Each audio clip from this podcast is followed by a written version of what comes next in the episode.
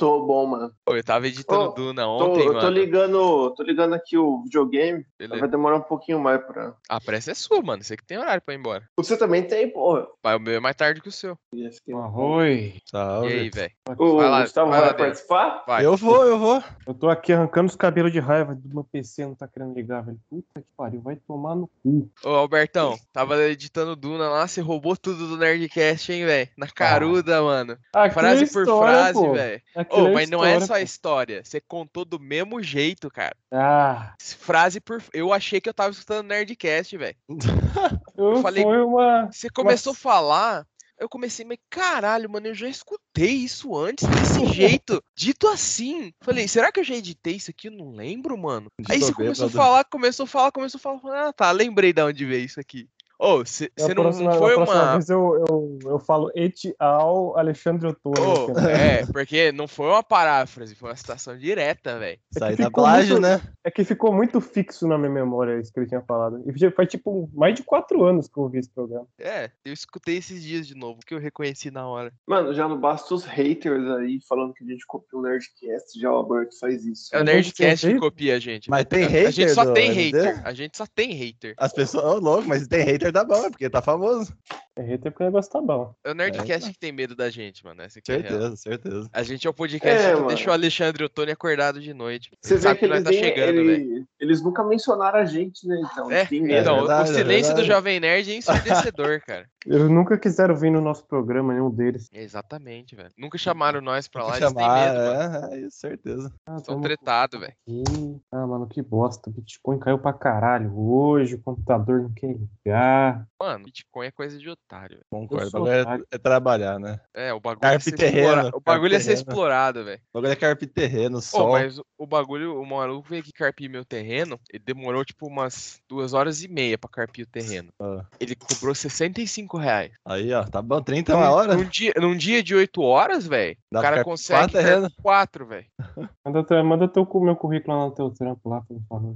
Você quer trabalhar de engenheiro, mano? Trabalho com qualquer coisa que dê dinheiro que eu não, não Então você quer, então você não com quer trabalhar no meu trampo. Você Ó, seguinte, seguinte, eu vou, vou te passar então, ó. Ficar em casa, 6 horas por dia de trabalho, full home office, quer? Só precisa saber programar. Eu tô tentando fazer isso, tô, tô procurando estágio de TI, essa porra. Você eu mandei pra é? Eu mandei pra linguagem? IBM no início do ano, eu passei por todo o processo, eu cheguei na última fase. Nossa. Na Falhou última na entrevista. fa- Não, tipo, eu até fui, eu até cheguei a ser entrevistado, só faltava eles mandar a carta de recomendação. Mas aí começaram o processo de separação da empresa, né? Que eles estão separando a empresa de dois lá e tal. E tipo, quando eles mandam, quando você não é aceito, eles falam, ah, infelizmente e tal. Não mandaram isso. O Caralho. Alberto passou em tudo técnico. Aí a hora que chegou a hora da entrevista, o cara falou, mano, eu não vou contratar o taxi driver nem fudendo, velho. Ah, Nem fudendo, nem fudendo. Contratar o Travis. Não, só sei, só, sei que, só sei que chegou, responderam o e-mail, tipo, o último processo que eu fiz acho que foi em junho. Agora, em dezembro, eu recebi um e-mail que o programa de estágio, não foi nem eu não sei assim, tipo, o programa de estágio que eu tava entrando fechou. O Alberto conseguiu encerrar o programa de estágio, velho. Encerrei o programa de estágio, mano. Caralho, mano. Os Nossa, caras falaram, não, Tá feio mesmo, hein? não vale o risco, velho. Não vale a mão, não vale. Ah, Vai que tá vem outro Alberto aí, mano. É Você manja alguma linguagem de programação, Roberto? cara bem, bem pouco, mas alguma coisa eu manjo. Se você quiser aprender um Python ou um JavaScript aí, eu- você pode tentar dar onde eu trabalho. Mano, o que, que eu preciso aprender. estudar pra aprender a ser programador? Tem que fazer faculdade? Não precisa, mano, não precisa de faculdade, não precisa de faculdade. Não, Faculdade mas qual que é, o jeito, qual que é o jeito mais fácil Mais de obter essas informações? É, Tipo assim, Mano, abre uns cursos na Fazendo Udemy. meu curso. Abre uns, não, não, abre uns cursos Arrasta na Udemy lá, aí você pesquisa uns bagulho no YouTube e faz projeto. Bota uns cinco projetinhos bons no GitHub e começa a mandar currículo. beleza. Ah, mano, porque engenheiro não tá dando não, velho. Ô, eu tô ganhando 1.500 reais, não tá pagando nem meu combustível. Ah, eu ganho 1.200, Ah, mas eu reclamou, trabalho em casa. Que A Elo, a, Elo, a Elo tá ganhando 10.500 A Elo tá mês, ganhando, mano. tá ganhando bem pra caramba, mas ela não é estagiária, né? Ela já, acho que já é plena já, né? Não, tudo bem, mas estagiário, todo mundo tem que ser um ponto na vida pra aprender sim. a ser humilde. Ah, mas a Elo tem quantos anos, velho? 25? Não, a Elo, assim, assim, a Elo já tá. Mas, por exemplo, porra. um engenheiro formado não ganha mesmo que um programador formado, velho. A não ser que dê muita sorte Mano, cair numa empresa. Programador não precisa nem se formar pra, pra Então, bem. ainda tem Não, isso, velho. É, tem um amigo meu. você- a não ser que o engenheiro faça muita corrida aí, mano. Dependendo. Tinha que fazer Uber pra caralho, mano. Mano, tem um amigo meu que tem a minha idade, ele não fez faculdade, ele, tipo, começou a trabalhar com programação quando, com 17 anos, ele não fez o terceiro ano do ensino médio. Ele tá ganhando, tá, uns 6k por mês. Mano, faculdade é a forma mais burocrática de você passar fome e ficar desempregado. Ela Por- só- Brasil, né? a faculdade só serve pra você ser ela, ser ela separada quando você for preso. Faculdade, faculdade é pobreza with extra steps. No Brasil, a fac- faculdade, faculdade é o maior exemplo de que a educação não leva ninguém pra lugar nenhum. É. Exatamente, mano. Mano, só, só estuda quem não se garante no crime. Eu já falei isso Mano, tá, gra vezes. tá gravando isso? Ah, tá. Tá assim. Boa, boa, boa. Não, porque vai ser uma lição de vida aí. É, mano, ó, do- do Só episódio. estuda quem não se garante crime. Eu falei esses dias, mano. Se você Mano, tiver olha aí, qualquer ó, via ilegal mais- de ganhar a vida, não estude, faça isso. O maior exemplo aí que tem é o Peter Parker aí, mano, no filme, velho. O cara se fode pra O caralho. cara tem três empregos, mano, e o cara só se fode, velho. O cara, o cara é é- herói. E ainda tem que ficar tirando foto pra ganhar uma micharia. E ainda mano. tem que entregar pizza de motinha, velho. Ele foi, o- E o cara que iniciou a aula do, do, do OnlyFans, né? Ele mesmo tirava a foto deles mesmo e ganha, vendia e ganhava dinheiro com isso. Olha, mano, o emprego é tão coisa de otário que o Peter tirava foto, entregava pizza e ainda perseguia uma educação superior. E o cara só se fudeu. Agora veja Harry Osborn, mano. Harry Osborn herdou tudo do pai, era, não conseguiu nem passar no colegial direito. O pai dele achou que ele nem ia formar. Que ele fala na formatura do primeiro Homem-Aranha. Tô surpreso que você conseguiu. Não fez faculdade e tá lá, mano. Milionário, velho. Ah, Bilionário. morreu, né? Ah, mas morrer todo mundo morre um dia, velho. É, o Peter vai morrer também. Só que vai morrer pobre. Antes, ué. É isso. Vamos Mano. começar essa porra então. O cara era o Homem-Aranha. Se ele quisesse, ele roubava banco pra caralho de boa. Exatamente. O cara preferiu ir atrás de um diploma de engenharia. É, Otário, puta, mano. É foda, velho. Eh, Dá um. Peraí, então, que eu vou trocar o meu fone pra gente começar. Fica a que dica, pô, mano. O videogame não quer ligar essa bosta aqui, mano. Por que, que você quer ligar videogame? Porque ele grava pelo videogame. Ele vai. Que eu uso o Skype, velho, é mais fácil. O cara vai ficar jogando enquanto conversa. Eu já fiz isso uma vez. Já, ficou muito bom o episódio. Pode, pode jogar enquanto conversa, então eu vou abrir o Valorante aqui. É. Mano, eu tava editando Duna ontem, velho. E tinha alguém respirando muito forte no, No começo do episódio. É. E tipo assim, o Dena deixou o episódio tocar. A Elo que percebeu. O Dena, que é o apresentador, foi Você tocando o tava? episódio. Não, Mas eu não tava. Eu não tava. Ah, O tá. Dena foi tocando o episódio, mano. Ele nem percebeu, velho. Não, mas o, o, Dena, o Dena só é comentador do episódio. O- os donos do programa é o, o Alberto e a Elô, não é? Não, é, a Elo é responsável fiscal, Ah, o tá. dinheiro que a gente desvia, e o Alberto é o dono. Ah, entendi, entendi. O Alberto sou eu o dono. Só é o Só- dono. ele só é o dono. A única função dele é ganhar dinheiro por cima do nosso trabalho. Exatamente. Como todo bom dono, como todo bom patrão. E você e o Dena é os apresentadores. Exatamente, a Contra- gente é, a contra- gente é SLT? proletário. SLT ou é PJ? É PJ, velho. Você acha, que eu, você acha que eu vou pagar trabalhista aqui? Ah, pelo nenhuma. amor de Deus. Logo né? o Alberto ainda, mano. Ah, Se, de- se deixar, ele. Ele paga em Bitcoin. Eu, ah, Bitcoin os caras os cara comemoram, né? Que porra. Ah, mas se bem que lá, não, né? se bem que não, caiu pra caralho, caiu 20%. Puta Pô, oh, mas eu queria ter comprado, eu queria ter comprado Bitcoin. Em 2008, né? 2008, velho. Eu nem sabia que existia, eu nem sabia que existia Bitcoin, mano. Mas valia eu, eu, mano, você já viu aquele negócio de uma competição, programação? Ah, eu vi, velho. É tipo assim, o primeiro lugar era 500 dólares, o segundo era 300 e o terceiro era, sei lá, Sei, 50 reais. Bitcoin. Ah, é era, é, é, não, é tipo... é do, do, do, do, quinto, sei lá, do quinto ao décimo, eram Bitcoin lá. É, era tipo, era muito Bitcoin, velho. porque o Bitcoin valia 50 centavos. aí, imagina... E agora?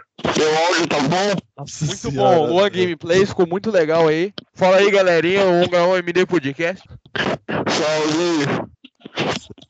Eu tô achando Mano. que as porradas que eu dei no meu computador não ajudou muito, não. Não, normalmente não resolve. A única resolve. coisa que espancamento resolve é pra criar criança. Não, resolve. Vamos Aqui parar de falar de educação infantil. Ah, Aqui, ligou, ligou, ligou, resolveu. Resolveu. Aí, violência, resolveu. violência, violência é sempre a solução. cara. Violência só não resolve. Se se a vez não resolver, você bate mais forte. É Exato, não, foi exatamente isso A que eu violência só não resolve se ela não for na medida certa. Exatamente. Aí, vamos começar essa porra. Não, então, a não, gente já senão saiu do já rumo. tá, já tá indo Viol- pra um lugar perigoso. já. Nossa, tá, Viol- é, tá entrando na... violência, violência nunca é a resposta. Ela é a pergunta e a resposta é sempre sim. tá entrando naquela zona perigosa que a qualquer momento pode sair dos trilhos. Pode gerar o MD proibido. A gente tá brincando na corda bamba. Se o seu paraquedas não abrir, sua loja estiver sendo assaltada ou sua casa estiver em chamas, quem impedirá vocês de cair e aparecerá para apagar o fogo e salvar os seus filhos? Eles me amam.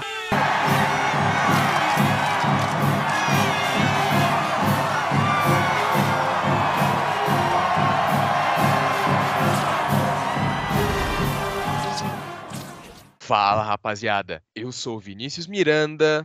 Pera aí que eu esqueci a minha frase. Que era a minha frase? Eu ah, nem tá. tenho, lembrei, nem lembrei. a frase, eu vou só falar oi. Vai só. pensando, vai pensando. Fala, rapaziada. Eu sou o Vinícius Miranda. Caralho, esqueci de novo. Pera aí.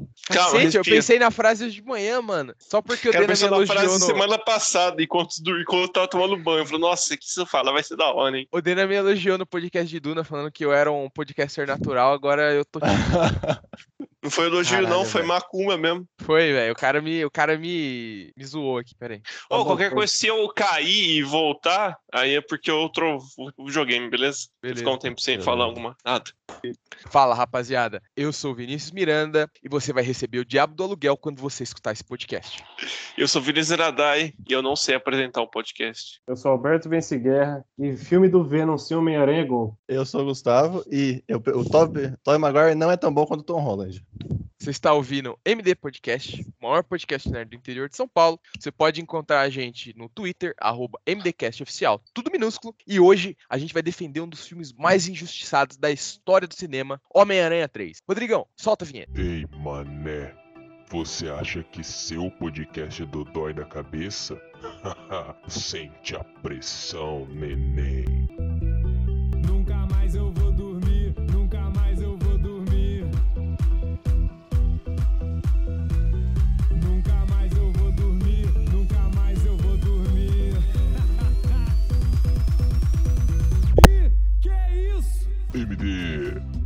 Podcast.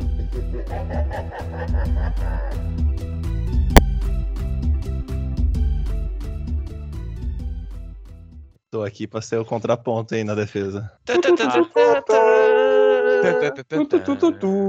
Não, não, não pode, ser, pode ter contraponto aqui não, velho. É, aqui é só pra passar pano, velho. Mano, se qualquer coisa negativa que você for falar desse filme, o Vai ser Miranda vai, o Coloca- vai cortar. Coloca, coloca um pi sempre pra falar algo ruim. Mas, mano, começando já, olha só como esse filme é icônico. A gente sabe a música que toca na roupa preta de cabeça, velho.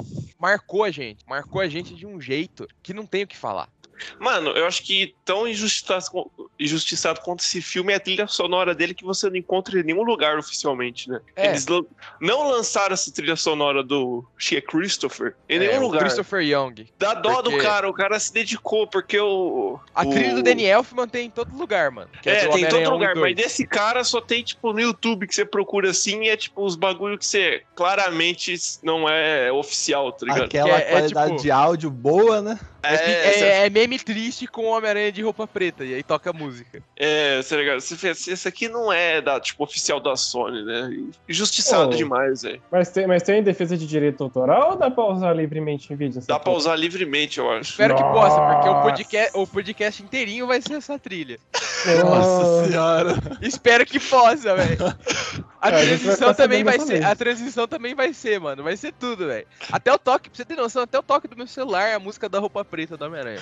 Olha, eu vou fazer isso, eu vou botar no toque do meu celular essa porra. É o toque do meu celular. Mas porque, tipo assim, mano, esse filme foi um rolo muito grande. Deu tudo errado. E o filme ainda saiu muito bem. Porque, ó, o Sam Raimi não queria colocar Venom no filme, não queria colocar Duende Verde, ele queria só o Homem-Areia. Aí o Avi Arad, aquele corno velho, careca, filha da puta, chegou e falou: Ah, não, mete Venom aí, faz o Venom aí. Aí ele teve que colocar o Venom, porque, né, o estúdio que manda nessa porra. Aí já, já começou errado aí. E assim, o Sam Raimi não queria. E ainda assim, ele deu o melhor dele e fez um foda, velho. E já teve problema até com o compositor, velho. O Danny Elfman brigou com o estúdio, com o Sam Raimi, não voltou para completamente pra Homem-Aranha 3. Aí tiveram que usar o que ele já tinha composto de tema e tal, os temas clássicos do Homem-Aranha, e trouxeram o Christopher Young, que fez o tema da roupa preta, velho. Então, tipo E assim... do Homem-Areia, né? Que também E é do Homem-Aranha, que também é foda, velho. O filme tinha tudo pra dar errado. E deu certo. Eu Acho que na É, época ele foi muito. Nossa, na época, eu acho que, tipo assim, a gente vê. Eu vi notas, acho que no Rotten Tomatoes, acho que tem 60% de aprovação, mas nada a ver, velho. Nada a ver. sa- Sabe qual que é o Tem problema? muito filme pior que, que Homem-Aranha 3, velho. Não entenderam a visão do Raimi quanto a esse filme. Ele sofreu do mal de Zack Snyder, velho. O cara com uma visão muito além. Mas por exemplo, Bilheteria, mano. A Não, bilheteria mas- foi 800 milhões, bilhões, não foi? foi a maior Bilhões não, bilheteria da- do Homem-Aranha da Sony. Calma lá, até- bilhões não, Alberto. Segura não, aí, não, mano. não, não, Vou dar uma de Lula aqui, não. 800 Foi. Não, ó, a foi 800 receita. milhões. É, 890 milhões a receita. Foi o filme que mais fez dinheiro do Homem-Aranha dessa trilogia. De todas, inclusive. Só perdeu pro. pro Longe de Casa, que fez um bilhão. Mas até o Longe de Casa era um dos filmes que mais fez dinheiro do Homem-Aranha. E não é. à toa. É, desde essa época aí, a a Sony já tem esse negócio com com o Venom, né? Eu não sei, cara, o tesão que esses caras têm com o Venom. Começou, começou com esse filme aí, o tesão pelo Venom, né? Esse Ah, cara essa- careca aí, não é? Que, que ele, ele que era louco pelo Venom, queria botar o Venom. É, o Aviarad, velho. Na verdade, os fãs queriam muito ver o Venom. Por que que acontece? A maioria dos fãs eram pessoas, crianças ou adolescentes dos anos 90. E o Venom era muito popular nos anos 90. Nossa, lembra daquele desenho do. Nossa, eu tenho até hoje a fita Sim. cassete que o Venom aparece, dese- mano. Sim, o desenho Você de aca- 94, da série O- animada. É, não, vou falar pra você que quando o Venom apareceu lá, me deu uma pegada, hein? Deu uma nostalgia lá daqueles desenhos. é, antigos, eu era né? muito fã do Venom também, porque eu era uma, um moleque dos anos 2000. O Venom era muito popular naquela época. Pô, Já o aquele Sam jogo Raimi- do Homem-Aranha do PlayStation 1, velho. Puta Sim, vida. já o Sam Raimi não, mano. Ele era fã do, da época de, de, de ouro do Homem-Aranha, né? Dos anos Mano, 70, a dos anos gente- 80. A gente vê Ele que o Sam Raimi, ele, vilões. ele gosta de trabalhar com vilões mais humanizados, né? O Venom não tem nada, tipo, pra ele ser humanizado, tá ligado? É só um bicho só, né? Só tem. O único que pode ser humanizado mesmo é o Ed Brock, tá ligado? O que é o que o Mas Sam Raimi faz, cara. É, eu vou, eu vou- já vou Venom- começar aqui defendendo o Venom, velho. O Venom em si não é humanizado, então acho que já deu um- uma pegada nele, por isso que ele não quis trabalhar com o Venom, certeza. Então, o que, que o Sam Raimi fez? Ele não queria trabalhar com o Venom um bodybuilder, bombado, Ed Brock, jornalista desgraçado, que né, a vida dá tudo errado. Poderia, ele conseguiria, eu acredito. Mas o que, que ele fez? Porque o Sam Raimi, todos os vilões dele, e tem gente que fala que isso é repetitivo, eu discordo, todos os vilões dele são algum tipo de reflexo ao Peter Parker. Então, tipo, o Duende Verde, o Dr. Octopus, são tipo assim, o Duende Verde é o Peter se, né, como ele poderia ser no futuro se ele não tivesse escrúpulo, porque ele é muito inteligente, igual o Norman. Então, tipo, ele poderia virar um grande capitão da indústria, fazer coisas de forma antiética e ficar milionário e tal, igual o Norman. Ele é o anti-Peter, na real, né? Ele é rico. Ele é o anti-Peter, é. Não, Ele não é, ele não é o anti-Peter exatamente. Eu vejo ele mais como assim, o fantasma do futuro do Peter, tá ligado? Tipo, o que o Peter poderia se tornar Eu acho que ele ele é mais abandonasse um... seus escrúpulos. Eu acho que ele é mais um anti-Homem-Aranha, tá ligado? É. Eu acho que cabe mais essa pesquisa, porque eu acho que o anti-Peter seria o Ed Brock, porque o Ed Brock é tipo, tudo que o Peter é, o Ed é o contrário, tá ligado? É, então, exatamente. Tipo assim, o Dr. Octopus, por exemplo, é... é o Peter se ele tivesse confiança em si próprio. Porque, tipo assim, o Peter, ele nunca confia nele mesmo. Ele sempre acha que ele tá errado. É por isso que ele sofre. Já o Dr. Octopus, ele tem certeza que ele tá certo. É por isso que ele causa aquela cagada lá, morre um monte de gente, ele fica do mal. Então, tipo assim, todos eles são algum tipo de reflexo à personalidade do Peter. E é isso que o Sam Raimi faz com o Ed Brock. E muita gente não gostou. Ah, porque é um cara franzino, não sei o quê. Mas, mano, ele tem exatamente o mesmo físico do Tobey Maguire. Talvez um pouco mais fraco. Mas ele é exatamente a reflexão inversa, velho. Ele é o Peter inverso. Então, tipo assim, Pô, o Sam Raimi quis dar a humanidade. Ele quis fazer. A Sony falou: você tem que fazer o bagulho do meu jeito. Aí o Sam Raimi falou: eu vou fazer do seu jeito, só que do meu. E deu bom, velho. Eu acho que no cenário que foi, o Venom é o melhor vilão que o Sam Raimi poderia criar naquela circunstância. Foi o Pô, melhor e- Venom que ele pôde fazer. Eu tava revendo, né? E, pô, mano, a gente percebe que o Ed é creepy pra caralho, né? Porque ele fala que ele namora a Gwen, mas não Ele, namora tipo, porra saiu nenhuma. pra tomar café com ela uma vez. Ele é, ele é mó perseguidor, velho. É, Ele é tipo, tipo- só tomando uns cafés. Ele não, é tipo. não segundo o, Qual é o nome do cara da série do Netflix lá? O... Ele, ele é tipo O é Poindexter, mano. ele é do tipo Demolidor. Poindexter, velho. Ele é, ele é bitolado, mano. Ele é, perse- ele é stalker, velho. É, velho. E aí eu, nossa, eu não lembrava disso. Na hora que, na hora que ele saquei aquilo lá, eu falei, caralho, mano, ele é, ele é creepy pra cacete, velho. Então, tipo Velho, eu acho assim, que o erro do. Eu acho que o único erro do, do Venom foi acho que eles terem escolhido esse ator, que eu esqueci o nome. é o Tipo, pra Grace. mim, pra, pra mim, pra você não fazia tanta diferença, mas tipo, ele era um cara conhecido pela comédia. Aí as pessoas olham pra eles e não levaram ele tão a sério, assim. Ih, já Eu começou a criticar, É, mano, já. eu não sei o que você tá falando mal, velho. É, tá- digo- caralho, mano. digo eu. Mano, Eu ele. digo que eu- eu na época eu o Sam gostei, Raimi assim. escolheu a dedo uma pessoa que fosse exatamente o inverso do Tobey Maguire. Loiro, é. E tipo assim, personalidade exatamente oposta, mas que tivesse um físico parecido. Porque a transformação dele pra Venom é impressionante, porque ele é um moleque fraquinho e o Venom é bombado, assim. Não é bombado igual o Venom do Tom Hardy. Mas dá pra ver que tem uma grande melhora. Que o simbionte torna ele muito melhor. Sim, sim. E eu acho que, tipo assim, tá todo mundo muito bem nesse filme. Eu não quero fazer crítica, então eu não vou falar da performance do James Franco, que normalmente é muito boa, mas nesse filme tá bem mais ou menos. É, mas, tipo assim, o Sam Raimi foi dado uma tarefa possível. Ele falou, mano, vocês querem que eu faça do seu jeito, eu faço do meu, e não gostou, me manda embora. E foi o que fizeram. Agora a Marvel tá correndo atrás. A Marvel falou, não, não. Tudo que a Sony faz de errado, a Marvel tá tentando acertar. Não, porque, mano, se, vamos lá, se todos esses vilões que o Sam Raimi criou fossem tão ruins, eles não voltariam agora. Simplesmente assim. Nem o Exatamente. Homem-Aranha é- voltaria. aí tem um bom ponto. E tanto que você vê, quem que não tá voltando? São os caras que o Avi Arad forçou ele colocar no filme. Duane Jr. pô. e. Jr. é foda, né, E Ed Brock, velho. São os que não Mano, vai voltar. Do Andy Jr. é. Não vou nem falar. Oh, nada. não, não, mas falar pra você que eu, eu até curti, eu curti o arco do, do, do Harry, mano. Sei É lá, eu acho que ele né? Eu acho que se não tivesse o Venom, não sei, se tivesse um quarto filme, seria mais trabalhado. Lógico, mas, tipo assim, eu gostei do arco que foi dado pra ele nesse É, é isso que eu tô falando. Com o que o Sam Raimi tinha em mãos, ele fez o melhor possível. Tipo assim, é esquisito o tanto de tempo que ele fica sem fazer nada no filme? É. Mas é porque ele tem que focar nos outros personagens que a, a Sony tá obrigando ele a colocar. O Kevin Feige, desde o começo, ele sempre foi produtor executivo desses filmes. E, mano, você pode criticar o Kevin Feige o que você quiser. Mas o cara tem visão. mano. Ele percebeu a bomba que era espetacular Homem-Aranha. Ele defendeu a visão do Sam Raimi nesse filme. Ele trouxe ele pra Multiverso da Loucura.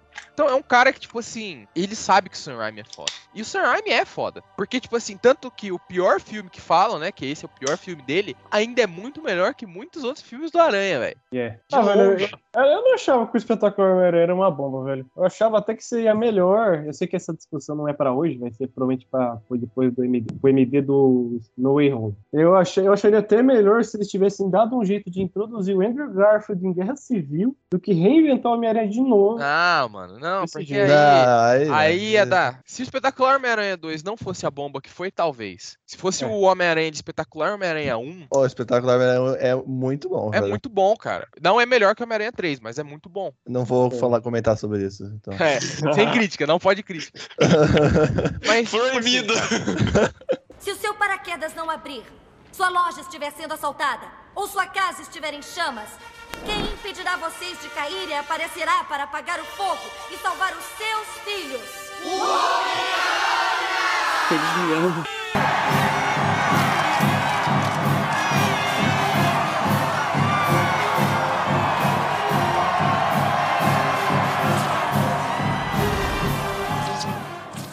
é, tem muitas críticas específicas que fazem esse filme e eu, eu gostaria de dedicar-me a derrubá-la. Porque, por exemplo, Eita, agora começou a refutagem agora. Se, Agora é só refutagem. Segurem. os Eu só- caras eu só falam. que- Ah, Pode falar, pode falar. Não, pode falar. Você é o dono Eu ia, pode fechar, falar eu ia fechar o arco do Venom, velho. Esse arco do Venom, pra mim, é uma coisa que, que me deixa puto do filme do Venom. Eu não consigo, como eu falei na minha abertura, o filme do Venom sem Homem-Aranha é igual. Tipo, a jornada é perfeita, tipo, é crível. Tirando a parte de tipo, ele simplesmente cair do espaço, mas tudo bem. É um alienígena que não sabe porra nenhuma. Ele gruda no Homem-Aranha. Ele meio que aprende a ser Homem-Aranha, tem os mesmos poderes, né? Copia até a aparência, assim. Sim. E beleza, na hora que ele, na hora que ele, o Peter fala, não quero mais saber de você, toma aqui sin- sininho na cabeça aqui, ah, vai, vai vibrando tudo, ele vai embora. Ele gruda no outro cara e com que aparência, com que poderes ele fica.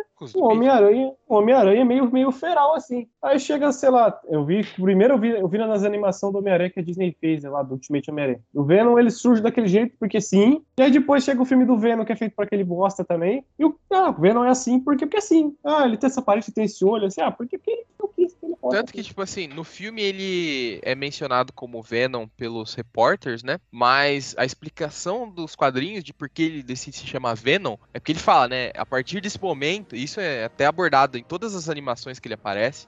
re- re- quer dizer, todas as animações boas que ele aparece, né? Que é Uhum. espetacular Homem-Aranha e o Homem-Aranha de 94, ele diz, mano, agora a gente é veneno pro Homem-Aranha. A gente é Venom. Então, tipo assim, o fato do Venom chamar Venom no fim do Venom sem ter essa explicação já não faz sentido nenhum. É. É, tipo assim, o nome ori- a dele. origem dele tá muito atrelada, É, velho. ele se Isso- dá o ele- nome Venom depois que ele se junta ao Ed Brock. Não é, É, tipo uma das assim, aí eu características chamo Venom. fodas dele como vilão, né? Tipo, ele ficou tanto tempo com o Homem-Aranha que o sentido aranha não consegue detectar. Que é como se Que é uma coisa- pessoa íntima pra ele. Que é uma coisa que o Sam Raimi mostra no filme, né? Porque, tipo assim, Sim. aquela cena que ele tá olhando pro lado, que é assustadora pra caralho quando você é criança, tipo, ele tá olhando pra todo lado e, tipo, vem o Venom de cima e garra ele, velho. Cara, é. Mano, eu Oi. não tenho como não falar bem do Sam Raimi. Eu vou puxar saco pro Sam Raimi também, porque o jeito que ele transforma, ele, ele cria um clima meio de suspense e terror, assim, nos filmes dele também é foda pra Ele é, caralho. ele é velho. diretor de terror É, originalmente. ele te- é, ele ter vindo a de cena que o. terror é- Mano, todas as cenas que o Venom aparece, dá aquele grito e abre a boca, eu. Nossa, quando era criança, eu, nossa, eu senti um cagaço do Venom. Hora, a hora velho. que o Homem-Aranha vai, né, bater nele no beco e aí, tipo assim, ele Nossa. revela que ele não é o Homem-Aranha de roupa preta, cara. Nossa, Foda, estratosférico. Se eu fosse Homem-Aranha, eu cagava, eu cagava, velho. Cagava, Ficava lá cagava, mesmo. cagava o Toletão de naquela hora. areia, mano. Não dava, não, velho. Porra. Virou areia de galo ali. Galo não, gato. É, areia de galo é foda. Areia de galo. Nossa, imagina se o Homem-Aranha tem um gato, mano. Coitado. Não dá pra ele gato. Não dá pra Aquele ele ter um gato. filme, aquele filme Espartalhões, que é uma paródia de 300 de Esparta, tem o Homem-Areia e acontece isso, tipo, um gato caga nele e, tipo, fica... A hora que ele vira humano, tem um cocô na cara dele, é... Ai, caralho. Nossa. Ah, esse filme é muito ruim, cara. Mas, tipo assim, eu acho que o Homem-Areia é o melhor vilão do filme. Isso não tem o que falar, cara. Ele é o vilão que o Sam Raimi... É o vilão típico do Sam Raimi, tá ligado? Que é o vilão que tá tentando ensinar alguma lição ao Peter Parker. É... Por ser uma reflexão a ele. Embora Você o viu a Ed... filha dele hoje? Como que tá? Não a filha dele, dele, do personagem mesmo. Caralho, mano, o cara, o cara tá horny, velho. O cara tá com tesão. Fala, mano, tá a filha Eu dele vi, hoje. eu vi, isso- eu vi isso hoje. Nossa, ela tá bonita hoje, ela cresceu. Caralho, viu? O cara me interrompe pra falar Porra, de. fala aqui que... Ah, Ah, nossa não, velho. Tava Caralho, viu? mó atento, né? Agora, porra, velho. Eu até perdi o rumo. Não, agora eu vou perguntar, vou mudar aqui. Qual, vocês acham que o Homem-Aranha é o melhor vilão que teve dos, dos Homem-Aranha inicial? Não, Não. Homem-Aranha. Não, não. Dr. Octopus, velho. Octopus. Você acha? Mas que ele- Homem-Aranha Eu, é eu melhor? gosto muito do Homem-Aranha. Eu gosto muito do Homem-Aranha. Então. É, eu acho que o Homem-Areia é o vilão mais Sam Raimi desse filme. Tipo assim, é o vilão que o Sam Raimi desenvolve como ele gostaria Não, mas de eu não falo desse filme só, eu falo no, no geral. Não, sim. Mas no geral, eu acho que o meu favorito é o Dr. Octopus. Cara, eu, eu, eu acho, eu gosto do Homem-Aranha, Homem-Aranha, mas, eu, mas eu não acho que ele sustentaria um filme só, tipo, só ele e o Homem-Aranha. Não, mas aí talvez teria o Duende Jr., né, mano? Que seria mais bem desenvolvido, tá ligado? Porque, tipo Não, assim. eu acho que ele sustentaria sim, mano. Porque, senão, eu confio no Sam Raimi. Eu acho que ele ia É, fazer um então. negócio que ia sustentar. Ele, alguma ideia o cara tinha, tá ligado? Uhum. O cara é visionário, ele sabe. Porque ele não queria colocar o Venom, então ele tinha alguma coisa, tipo assim, ah, eu vou explorar mais esse lado aqui do Homem-Areia, não sei o Ou quê. então vou Pode- explorar o relacionamento da Mary Jane com o Peter mais a fundo. É, porque. ou- É, outra coisa que eu ia falar, porque esse Homem-Aranha 3 é o filme que mais apresentou esses out- outros lados dos personagens, né? Tipo, principalmente da Mary Jane. Essa coisa dela crescer atriz. E foi o que, pô, colocou, tipo assim, ah, não é só o Homem-Aranha, tá ligado? Não é só o Peter que importa. Sim. Inclusive o Peter Aham. aprendeu isso também no filme. É, e porque, tipo assim, o Sam Raimi, é, é, todo filme que ele faz de herói, né, que ele fez, a intenção dele é uma só: ensinar alguma coisa ao Peter Parker. No primeiro filme, a função dele é ensinar ao Peter que com grandes poderes vem grandes responsabilidades. É ensinar pra ele que, tipo assim, todo esse poder que ele tem, se ele usar como da mesma forma que o Duende Verde usa pro mal,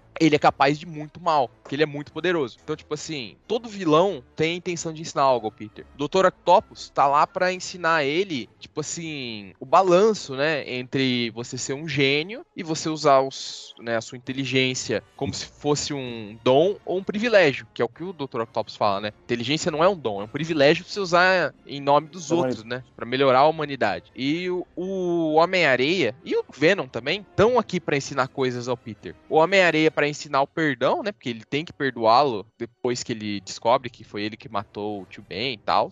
É algo E essa que o Peter cena do Peter, o Peter descobrindo também, né? Nossa. Quem Sim, foi é o muito ass- emocionante, cara. A Quem foi o música, né? assassino, é, apareceu duas versões, né? Apareceu ele, tipo, ele imaginando como é que foi a morte de- do, do tio dele, que o Sim, cara e matou o que sem, aconteceu de verdade, é. o cara matou sem piedade, no final a gente tem a versão do Homem-Areia, que foi o que aconteceu de verdade, tá ligado? Esse homem mamou meu tio, está solto por aí. Caralho. velho.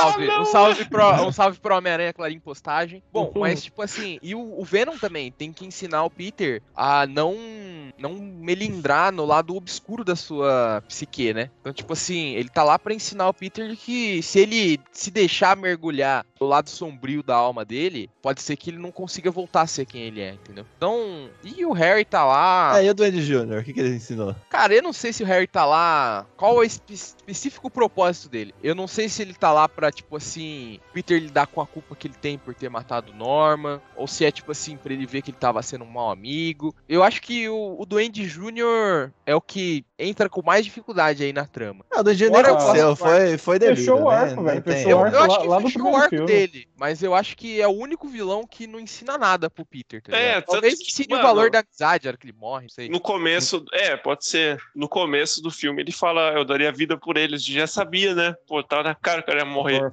for- Foreshadowing. Óbvio, né? mano? Ah, Sam Raimi é visionário, né, mano? Mas, tipo assim, nesse filme tem algumas críticas pontuais específicas. Ah, A primeira seguindo- delas- Seguindo esse bagulho. você vai só pra- criticar o filme? Não, não, eu Tô- vou refutar as críticas. Só pra Ah, fechar esse que você estava falando da- das lições que você aprende nos filmes, ele também é um bom contraste com- do segundo filme, que no segundo ele tava, não estava sabendo conciliar a vida pessoal e a vida de Homem-Aranha. Nesse daqui ele concilia muito bem as duas, como É, tudo porque dá tá indo tão tudo exce- bem, né, velho? quando dá tudo tão excessivamente certo que ele fica confiante demais, fica até meio escroto, tipo, ele tá, ele tá lá, ele tá lá tão, tão cego com, a Mary Jane, fala, fala, não, não, é que o Homem-Aranha é muito foda, eu não sei como que eu lido com isso. Nossa, filha da puta, eu tô, tô triste pra caralho aqui, você não tá entendendo o que eu tô falando, parceiro. É, e, tipo, nesse ponto, então, já é uma crítica que os fãs têm, que é, tipo, o relacionamento do Peter com a Mary Jane. Porque falar, ah, o relacionamento deles é esquisito. O Peter não sabe se comportar no relacionamento. Tipo, ele beija uma mina aleatória na frente dela e depois ele acha que ela vai aceitar casar com ele. É, a Mary Jane larga dele e fica com o Harry. Então, tipo assim. O que eu gostaria de dizer, a minha refutação a isso, é simples, cara. O Peter Parker nunca teve um relacionamento adulto sério. E a MJ também nunca teve um relacionamento saudável, cara. Nunca. Ela namorou o Flash, namorou o Harry, namorou o filho do Jonah Jameson. E nenhum desses relacionamentos era saudável, cara. O Flash trata- é, tratava ela que nem lixo. Igual o pai dela tratava Igual ela. objeto, mano. Sim, o Harry só queria ela pra mostrar pro pai dele que, primeiro, pra, que ele é um talarico do caralho, porque ele sabia que o Peter gostava dela. É, mas segundo, ele queria mostrar pro pai dele, ó, pai, eu namoro a mina Eu sou aqui, hétero." eu, sou- eu sou, eu sou foda, pai. E coitado É, do Jameson, só foi, só foi usado e jogado fora no Tem, tem orgulho de mim. E o Jameson dava pra ela tudo que o Peter não era capaz de dar, que é o quê? Tempo e atenção. Porque o Peter não conseguia, porque ele era o Homem-Aranha. E o Jameson não, o Jameson tava lá pra ela, entendeu? É, Então nenhum dos relacionamentos que ela teve foi em si saudável. E o Peter nunca teve um relacionamento. Ele era um nerdão esquisito e depois ele se tornou um cara com muita responsabilidade que não poderia perseguir um relacionamento. E aí, tipo, no Homem-Aranha 2, parece que vai ficar tudo bem. Mas esses são duas pessoas que precisam de muita terapia porque eles nunca aprenderam a estar num relacionamento saudável. E é isso que o filme mostra, cara. O filme mostra, cara, eles não têm maturidade pra isso. E aí eles ficam se machucando, eles ficam. é, e o filme termina com eles falando: não, a gente vai tentar agora fazer dar certo, né? Termina com a dança. É o único filme do Sam Raimi que não termina com o Homem-Aranha balançando no final do filme. Termina com eles, né? Dançando. Porque mostra, tipo assim, ele- eles vão ter que aprender a ter um relacionamento. Porque não é simplesmente chegar e falar, agora nós tá namorando, agora nós vai casar e tá tudo certo. As pessoas têm que aprender a estar no relacionamento. Todas as pessoas. E eles estão pouco tempo juntos, né? Sim. Então, Dois tipo anos? assim, é. Não, Ah, tem menos, não sei. Menos até. A Mary Jane falando, ah, eu tô triste. E o Peter, tipo assim, não entendendo nada do que ela tá falando, tá ligado? É, Ele, nem, ele nem pergunta, mano, o que aconteceu, tipo assim, ele, tipo assim, estreia dela. é. É. Ah, eu tô É. triste. E quem disse que isso é problema meu? Exatamente, tá ligado? É, e tipo assim, o cara é tão absorto no próprio orgulho que ele faz um bagulho, ele beija uma mina. Por favor, pare de comer no microfone que a gente vai comendo no Pô, perdão. É. 20 anos de curso, mano. É. E tipo assim, ele tá tão absorto no próprio orgulho que ele fala, né? Tipo assim, eu sou Homem-Aranha, eu posso beijar uma mina aqui pra tirar foto pro jornal, exatamente do mesmo jeito que eu beijei a minha mulher, e agora eu vou pedir ela pra casar comigo. É o cara que, tipo assim, ele tem tão pouco toque com o sentimento do outro, nesse quesito romântico, que ele acha que faz sentido beijar a mina e pedir ela em casamento depois. E fica É, mais ego- feio depois, O né? ego dele ficou inflado, né, mano? Sim, cara. É, E isso é um grande problema no relacionamento. Assim, se um parceiro acha que ele é mais do que o outro, já tá indo encaminhando pra dar errado. E aí, tipo assim, a Mary Jane, como não sabe lidar com esse, com esse problema, ela trai o Peter com o Harry. Porque ela nunca desenvolveu nenhum método saudável pra se sentir bem consigo mesma. Ela sempre teve um namorado que era, tipo assim, pra dar algo pra ela. O Harry, pra. Todos eles pra dar atenção que ela não tinha em casa do pai, que tratava ela que nem lixo. E aí agora ela volta ao Harry, que é o cara que tá disponível. Então é um problema que a Mary Jane tem de personalidade.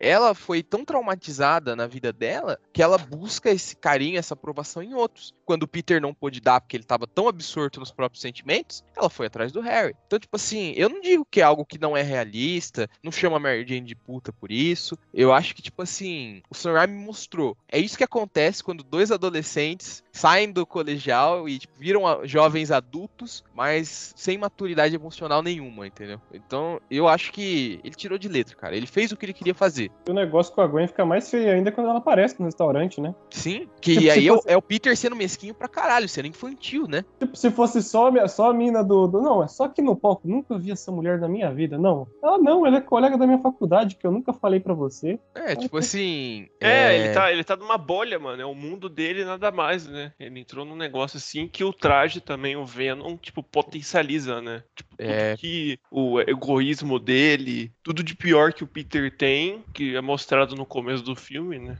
O Traz à filme- tona, né? É, ele mostra, se revela, tá ligado? Só que, tipo, o Sam Raimi faz o ponto de dizer, mostrar o Peter antes da roupa preta, já, né, orgulhoso. Porque ele tá querendo dizer, tipo assim, cara, o simbionte só tá potencializando. Mas isso aqui ele já É, tá não- passando pra por não isso. chegar aí e fala, tipo assim, ah, o Peter não era assim, pô. É, É, assim. não foi o simbionte que causou Ou o isso. começo do filme, mano, ele era desse Ele- jeito, é a mesma coisa com o Ed Brock. O Ed Brock também era a mesma coisa. É, o simbionte só potencializa. A única diferença é que o Peter decide, e eu vejo isso como uma metáfora até pra vida. Ele decide aprender com os próprios erros. Ele se livra do simbionte, ele faz as pazes com a Mary Jane, com o Harry, e o Ed não, né? O Ed Ele dá prefere aquela. morrer. Pô, aquela. é, Mano, Sam Raimi, entra na minha casa. Sim, ele cara. entra naquele chuveiro, tipo assim, metáfora, ele lavando tudo, tá ligado? Ah, e na hora o cabelo dele fica até mais claro, as cores do. O tratamento de cor do filme. É, aquele filtro azulado que o Sam Raimi tava usando, com parcimônia, porque o filtro azulado dele não é o filtro azulado do Zack Snyder, graças a Deus. Mas dá pra ver que, tipo assim, ele muda de novo pra aquele tom dourado que ele usa em Homem-Aranha 2, que é típico do, da filmografia do Sam Raimi em Que Homem-Aranha. aparece no final do filme. Sim, e aparece no pôr do sol. Então, tipo É. assim, até a linguagem visual o Sam Raimi tá dizendo, tipo assim, ele tá superando isso. E eu acho que nada mais óbvio pra dizer isso do que a lição que Tia May dá pra ele, né? Tipo assim, o primeiro passo é se perdoar. É... Você não consegue obter o perdão da Mary Jane ou de qualquer outra pessoa, do Harry, se você não se perdoar pelo que quanto você machucou ele. Porque se você é uma pessoa direita, quando você machuca outra pessoa, você acha ruim. E o Peter acha isso ruim. E a lição da Tia May não é nem só sobre perdão em si. Você pode extrapolar ela pra todo sentimento. É, você não pode amar outra pessoa enquanto você não se amar, que é uma, né, o que tá mostrando o relacionamento dele com a Mary Jane. É, você não pode estar lá por outra pessoa se você não estiver lá por si. Então, tipo assim, é, o Peter passou tanto tempo sem ninguém por ele que a hora que ele começou a se dar bem, ele ficou incapaz de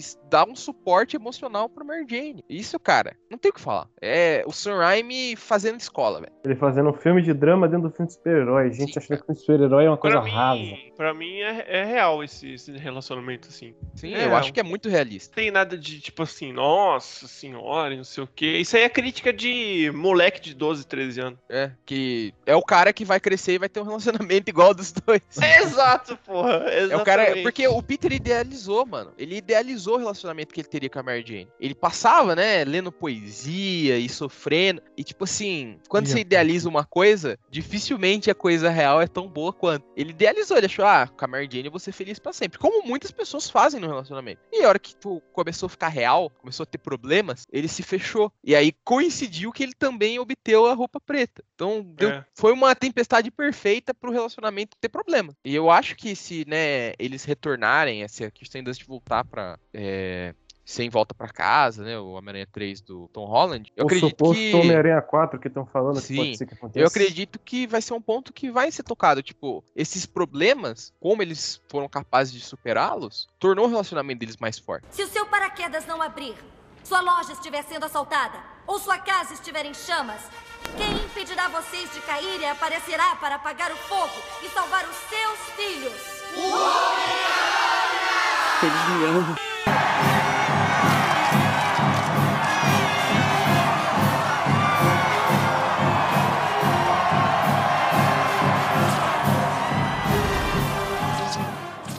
Já que a gente tá falando de roupa preta, né? E como ela potencializou o Peter, eu gostaria de defender algo que talvez vocês considerem Ih, indefensável: a dancinha. Ah, Ah, não, a dancinha adoro. eu vou defender Eu adoro, também. Defenderei, porque, cara, você tem que entender que o Sam Raimi tá dizendo, o Peter é um nerd, nunca foi descolado, mesmo depois que ele ganhou os poderes, ele continua esquisito, sem traquejo social nenhum. E aí, tipo assim, a roupa preta não deixa ele descolado. A roupa preta faz ele pensar que ele tá descolado. É, é o muito que eu falei, diferente. mano. Deixa ele viver, tipo, a bolha dele aumenta, tá ligado? Ele não quer saber o que tá acontecendo. É, Com as o outras o- pessoas, o que ele o só Peter pensa acha, O que, que o Peter acha que é descolado? Dançar no meio da rua. Por quê? Porque ele é um nerd do caralho, velho. E nerd não sabe o que é ser descolado. Então, tipo assim, eles. A dancinha tá mostrando assim. é, o Peter acha que agora ele é cool, que ele é descolado. E ele não é. Então é o Sam Raimi, de novo. Claro que é uma cena engraçada, o que eu não sou contra, porque se você assistir Homem-Aranha 2, aquela cena do Raindrops keep falling on my head, é a mesma coisa, velho. É o- ele só não dança, mas é tão tosca quanto. E funciona. Funciona porque maravilhosa essa é a linguagem do filme. Essa é a linguagem do filme. E é uma reflexão imediata. Tipo assim, é como se ele falasse: Olha, tá vendo essa cena do Homem-Aranha 2? Imagine ela corrompida. É o que o Peter tá fazendo agora. Negativa. É, então, tipo assim, em nenhum momento o Peter fica descolado ou legal. A única coisa que acontece é que ele passa a achar que ele é legal. É, ele vai pro extremo oposto. A roupa preta, é, em vez de deixá-lo tímido, é, sem confiança, como ele é normalmente, ele passa a ter muita confiança. Ele vai de 8 pra 80. E aí ele acha que não, gente descolada dança na rua. Porque como ele é um maluco, sei lá, que deve ter visto muito filmes dos anos 70 e dos anos 80, o personagem em si, esse Peter Parker, é, ele deve, tipo, pensar, ah, não, porque eu assisti Footloose, eu assisti Ritmo Quente, eu assisti Embalas de Sábado à Noite, e gente descolada faz isso. Então, Ah, ele eu, seguiu o, flow, o flow do negócio, né? ele tava se sentindo foda ali. ele tava se sentindo começar. bem. Tô- Eu acho quero, que- quero, quero mexer aqui. Eu ser acho que até é proposital esses momentos que ele tá com a roupa preta, vergonha alheia. É proposital, porque tem aquela cena do bar de jazz também, que é a mesma coisa. Tipo assim, dá também vergonha de você Sim. assistir, tá ligado? Porque a roupa preta tira as inibições dele, né? Então, tipo assim, É. é uma coisa que talvez ele não fizesse normalmente se ele tivesse em- sem, é, com as inibições normais, mas ele perde-as, né? Perde ela. É, que faz ele se sentir confiante, né, a roupa preta. É acho que é isso que eles querem mostrar, né?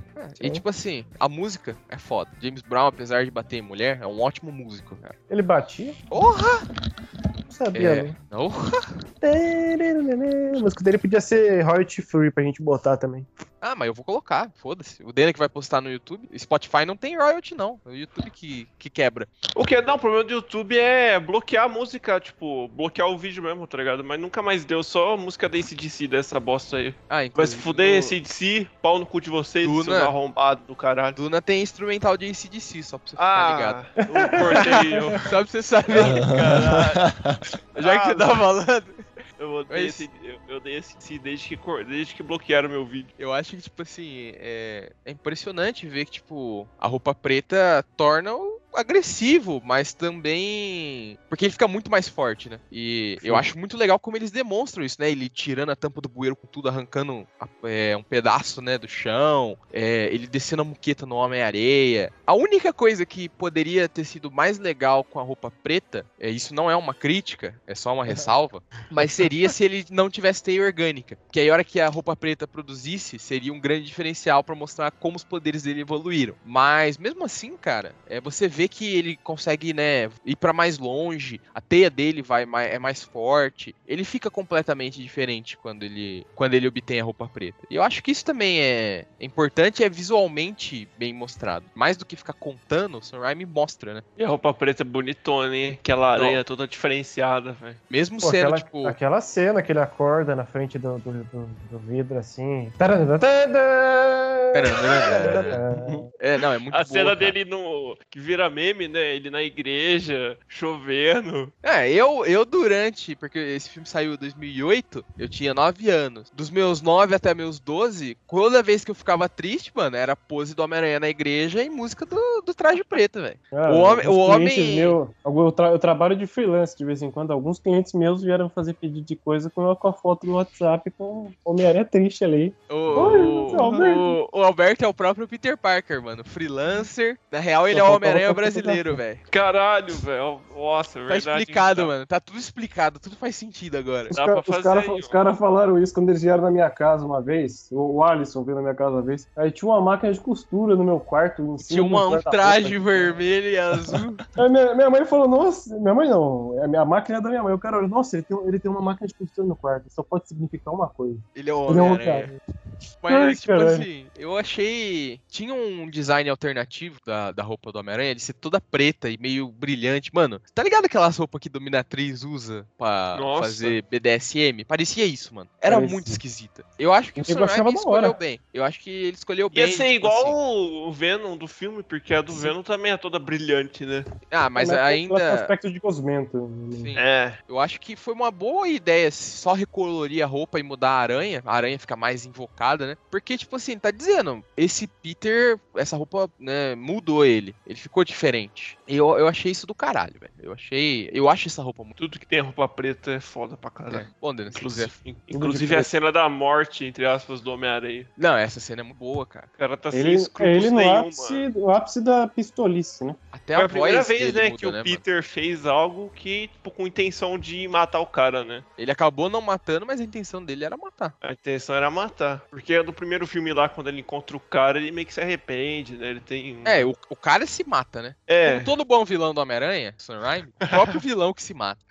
Ele tira todo o peso das costas do, vil- do herói e fala assim: não, não, não, calma, meu amigão. Quem vai É. se matar vai ser o cara aqui. Fica tranquilo. Fica tranquilo, o herói não mata. E aí, mas isso é importante porque a hora que ele decide matar o Homem-Areia, cria um- uma grande diferença, né? Tipo, tem um impacto. Porque não é costumeiro que ele, com as próprias mãos, mate o vilão. É, pô, porque a intenção dele foi isso, né, mano? Sim. Que a intenção, porra, não vai passar anos e, ah, pô, vai, ninguém vai esquecer dele tentando matar o Homem-Aranha, né? É, e eu acho que é importante a hora que a Tia May fala, não, mas o Homem-Aranha não mata. E aí, tipo, o Peter fala, não, mas o Homem-Aranha mereceu, né? Pô, e não, claramente, desde o Homem-Aranha 2 já já Ela sente sempre já soube. que ela, ela sabe, né, velho? Ela sabe pra caralho que ele é o Homem-Aranha, velho. Ela sabe pra caralho, velho. Ela só finge demência, mano. Ela Eu não, sabe. sei, eu, eu não sei como é que é, se vocês viram em inglês, é, assistiram o filme em inglês, né? Mas em dublado, a dubladora ela até fala assim: Nossa, mas o Homem-Aranha fez isso mesmo? Nossa, mas, tipo, claramente. É, não, em inglês é a mesma coisa. Ela, Ela não, sabe o Homem-Aranha não faz né? isso. Como se falando com uma criança, né? Não, é, não, mano. coisa. Não, o discurso Peter dela em Homem-Aranha toca, 2 já ele- fica claro, né? Peter nem se toca, velho. E, e ela fala, né? Tipo assim, isso é, a tia May é o compasso moral do Peter, assim, né? Porque ela fala, tipo assim, o tio Ben não gostaria que a gente vivesse com vingança no nosso coração, né? Inclusive, eu, eu lembro até hoje quando eu assisti o trailer de Homem-Aranha 3, na época que o filme tinha um trailer só e você tinha que ficar a noite inteira baixando ele pra poder assistir. É, eu lembro que, tipo, no trailer, essa frase dele, fala- dela falando, né? Que a vingança deixa a alma feia, né? É, é uma frase muito marcante. E é algo que o Peter tem que aprender nesse filme. Talvez o Harry, né? A gente tava falando da lição. Talvez a lição do, que ele aprenda com o Harry seja sobre vingança, né? Porque ele vai se vingar pelo que ele fez com a Mary Jane. E aí depois ele vê o- a escolha que ele fez de fuder a cara do maluco com a bomba, né? Deixa ele culpado. Talvez seja essa a lição que o Harry ensina. É, e tem, e tem um paralelo do, de- de- do, do Harry tá full putaço atrás de vingança e ele full putaço atrás do Homem-Aranha, né? Areia, né? Sim. Ele viu como a vingança poss- possuiu o Harry e, caralho, eu pensei que eu dessa- tinha matado. Tinha, pensei que eu tinha matado esse cara aqui, eu posso tentar matar de novo, mas, pô, tem que perdoar ele aqui, Homem-Aranha e tal. É, e, e dessa vez, o, o Peter ataca o Duende Verde, né? É diferente do primeiro filme, é um paralelo também, porque no primeiro filme, ele não tenta matar o Norman. E nesse filme, o Peter claramente escolhe jogar a bomba nele sabendo que o Harry pode morrer. Porque ele já viu o que a bomba do Duende Verde é capaz de fazer de perto. Uhum. Então, tipo assim, ele escolhe isso de forma deliberada. Ele fala, eu tô fazendo algo que pode né, terminar com a morte do meu amigo Harry. Pô, e as mortes desse filme são bem marcantes, né? Diferente de, por exemplo, a morte do Mistério, que eu, sinceramente, eu vi esse filme duas vezes, eu não lembro como ele morreu. Eu só sei que ele, morreu. se matou, velho. Se Ele matou. deu tiro nele mesmo, otário. Eu realmente não me lembrava disso. Ele aprendeu com o Sam Raimi, mano. Ele se matou. Se o seu paraquedas não abrir, sua loja estiver sendo assaltada ou sua casa estiver em chamas, quem impedirá vocês de cair e aparecerá para apagar o fogo e salvar os seus filhos? Eles me amam.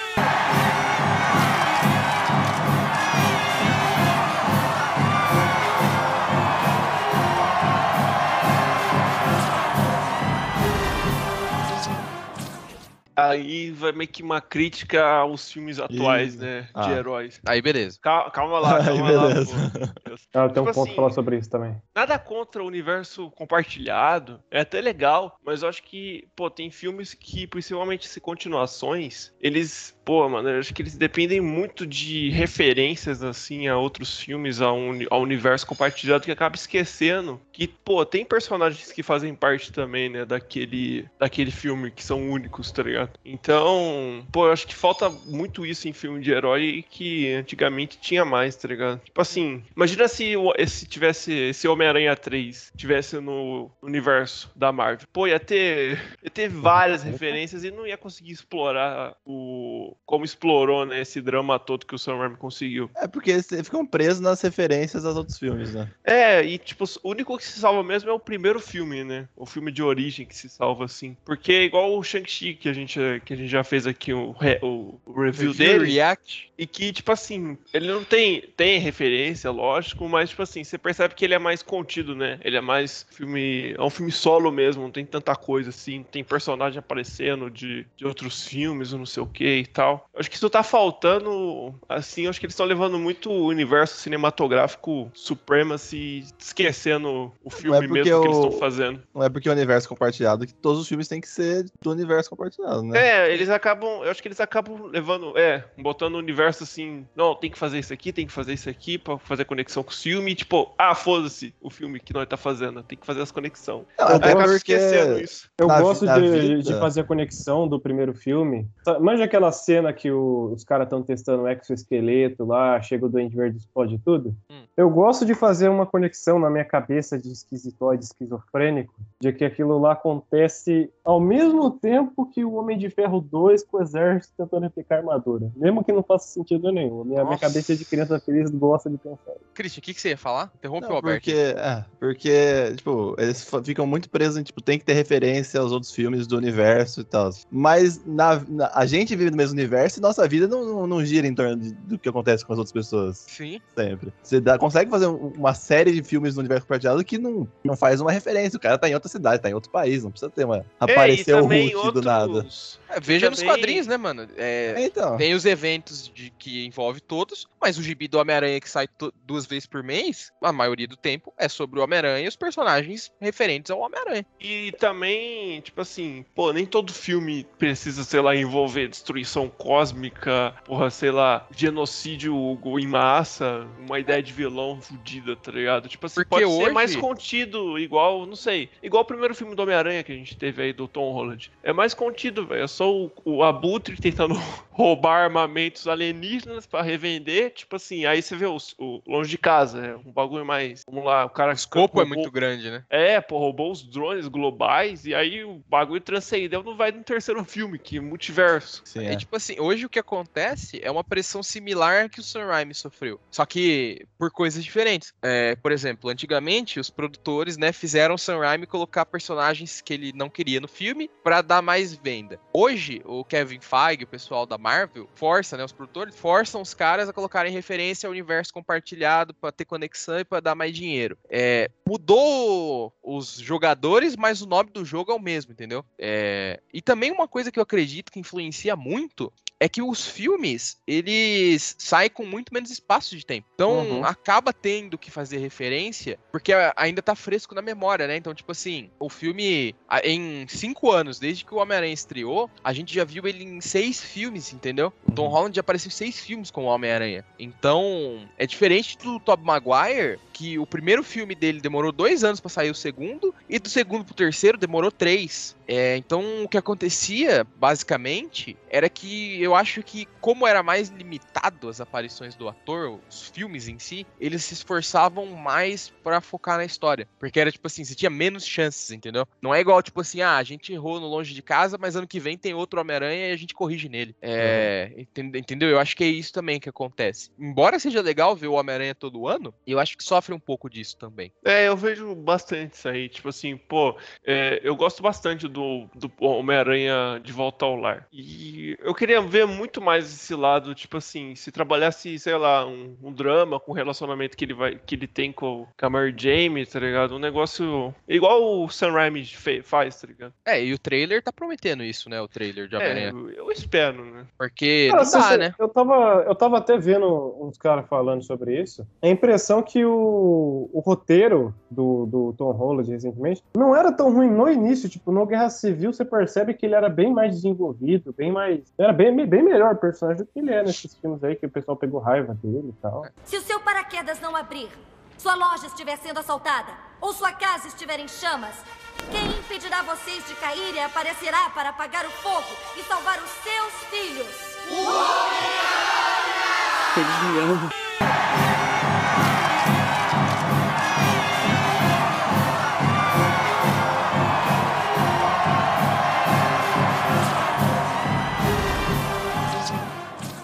Eu quero abrir um parênteses aqui, então, já que a gente tá falando de Tom Holland. Homem-Aranha 3 sem defeito, isso a gente concorda, mas Tom Uhum. Holland é mais controverso, né? É, eu acredito, porque quem leu as HQs original, Ah, eu não acho, eu gosto do Tom Holland. é, vê Eu que, tipo assim, também. tem Eu não 18 gosto. edições que o Peter Parker está no, no colégio. 18 edições, de todas as edições que já saíram do Homem-Aranha, só 18 ele tá no colégio. Uhum. É, e isso dá mais ou menos um ano e meio, né? Porque é uma edição por mês. Então, essa fase era muito sitcom. Eu, eu gosto de sitcom, né? Mas era muito sitcom. Então, tipo assim, era, era um tom mais leve. Tem a morte do Tio Ben no começo. O Tio Ben aparece em três, em duas edições só, nessas 18. É, e, tipo assim, é o Peter olhando pra outros mentores, por exemplo, o Quarteto Fantástico, até outros Vingadores. É tipo, ele tem essa admiração que o Peter tem pelo Tony Stark, por exemplo. E é um tom muito mais leve, porque, tipo, no fim do dia, dá tudo certo. É igual acontece, por exemplo, no final de Homecoming, que dá tudo, fica tudo legal pra ele. Quando ele volta à vida em Ultimato. Até o final, excluindo a cena pós-crédito de do Homem-Aranha 2, né? De Far From Home. E o que eu tô vendo é que depois da edição 18, é, vem as edições do colegial. Do colegial, da faculdade. E é, por exemplo, a edição que ele fica preso debaixo do. aquele painel icônico que ele levanta as ferragens. tá Levantando, afogando. Ah, sim. Então o que, que acontece? Há uma... E é nesse momento que o Tio Ben é referenciado de novo. É a primeira vez em um ano e meio que ele- a Marvel referencia de novo o Tio Ben. Eu tô vendo que o John Watts pode ter tido. É claro que a gente só vai saber isso com a próxima trilogia, que já tá confirmada. Mas o, o John Watts estava construindo assim. Mas peraí, outra trilogia? Sim, já tá confirmado a trilogia. Caralho, velho. Confirmaram essa É, semana. mas então o que, que eu tô vendo? Eu acho que o John Watts desenvolveu nessa primeira trilogia o tom das, H- das HQs do colegial. Que é tipo assim, é, até acontecem coisas sérias, mas no fim dá tudo certo. O Peter consegue balancear a vida pessoal e a vida de Homem-Aranha. Quando ele entra pro colegial, o bagulho fica sério, mano. Por exemplo, ele co- conhece o Harry Osborn, ele começa a enfrentar o vilão mais sanguinário dele, que é o Duende Verde. A Gwen Stacy morre. Então o que, que eu tô vendo? O Tio Ben começa a ser referenciado com muito mais frequência. O Peter vai pro, pra faculdade no- nas- na, próxima trilogia e vai ter uma mudança muito brusca de tom. E a gente vai agradecer ao John Watts por ter feito os três primeiros filmes mais leves. Porque aí a gente sabe, vai sentir que- o peso da mudança de tom da, do- da faculdade, como acontece nos quadrinhos, que fica muito mais sombrio. E a gente vai agradecer de ter tido um contraste maior. que não tira também o nosso medo que teve isso aí, porque a gente não sabia, né, que ia ter seis filmes, né? Sim. Então, É, a gente fica com aquele pensamento igual a gente teve lá com o Homem de Ferro e tal, que só teve três filmes porque o salário do cara tava estratosférico também, né? É, e o Cara, Tom, Holland assim, o. Tom Holland ameaçou, entendeu? Ele falou, ah, talvez esse seja o meu último filme. Que é código pro ator querendo dizer, mano, eu quero mais dinheiro. é, tipo, o cara quando Ele fala amea- isso... Ele ameaçou, aí chegou o Kevin Feige com mais 2 milhões de dólares e falou assim: opa, É, e provavelmente quem vai dirigir a próxima trilogia não é o John Watts, porque o John Watts vai fazer o filme do Quarteto Fantástico. putz, John WhatsApp, velho. Tomara que seja o Sam John Raimi, Telegram agora. Sam Raimi, Sam É, o Raimi, Sam Raimi tá aí, né, velho? Ele, ele tá na casa já, ele vai dirigir Pô, não, perto se, da se loucura. for, se for mesmo esse, esse, esse timeline aí que, tão, que você tá falando aí, eu acho que o Sam Raimi, pô, seria da hora ele dirigir essa parte mais Eu acho madura que, aí, né? eu acredito, eu tô vendo se desenhar isso, tá ligado? A mudança que aconteceu nos quadrinhos quando ele foi foi do colégio pro, pra faculdade. Até a arte muda quando ele vai do colégio pra faculdade. Que a gente começa a entrar com outros artistas, entendeu? É, inclusive, na época da faculdade, tem o meu artista favorito do Homem-Aranha, que é o John Romita pai. John Romita Jr. vai tomar no meio do seu cu. É... Por um momento eu fiquei surpreso, aí eu lembrei do Júnior. Não, o Júnior é uma decepção. Ele é igual o Duende Júnior, tá ligado? Ele é, uma- ele é pior que o pai em todos os aspectos. Cadê? O Bota o homem, Peter homem, falando. homem sem medo é, tá bonitinho, pô. Bota é o bonito. Peter falando. Tirou ele de mim. Ele me amava. Não. Ele te desprezava. Você era uma vergonha pra ele. Ah. Olha o Duende Júnior. Vai chorar. É, é isso, mano. Eu olho pro Romitinha e falo, mano, seu pai te desprezava, você era uma vergonha pra Ele ele. me amava. Não, ele se desprezava. "Ah, Vai chorar. E, tipo, tocando nesse assunto, parando de falar do Tom Holland, mas tem isso também, né? O Harry também não sabe. Nenhum dele. Todos eles precisam de muitas horas de terapia. Porque o Harry também não sabe. Não sabe viver senão em função do pai dele, né? O pai dele é um fantasma na vida dele, cara. Ele é aquele tipo de. Ele. tá Literalmente, obcecado. né? Literalmente. É, ele, porque ele viveu a vida. O trauma dele é que ele viveu a vida inteira dele e o pai dele nunca deu afeto pra ele. Então ele tá buscando, né? Ele tá atrás. Tá atrás de afeto. Mano, E- quantos. Qual que né? foi? Quantos podcasts a gente já fala sobre. Acho que foi no Gavião Arqueiro. No Falcão, que, eu, que a gente tava falando sobre esse negócio aí de você ter uma figura que você ou é atormentado ou quer querer impressionar, tá ligado? Sim. Nossa, mano, dá. é, Todo mundo tem um bagulho desse, né? O Peter tem o, o tio Ben, tipo assim, querendo ou não, fica aquela figura dele, tipo assim, não, tem que ser o melhor do que, do que eu sou, não sei o quê. O ser humano é assim, pô, é biologia. É complexo de Édipo, complexo de Electra. Nossa, isso aí não é biologia, é psicologia, velho. Psicologia, psicologia, falei errado. Isso aí não é psique...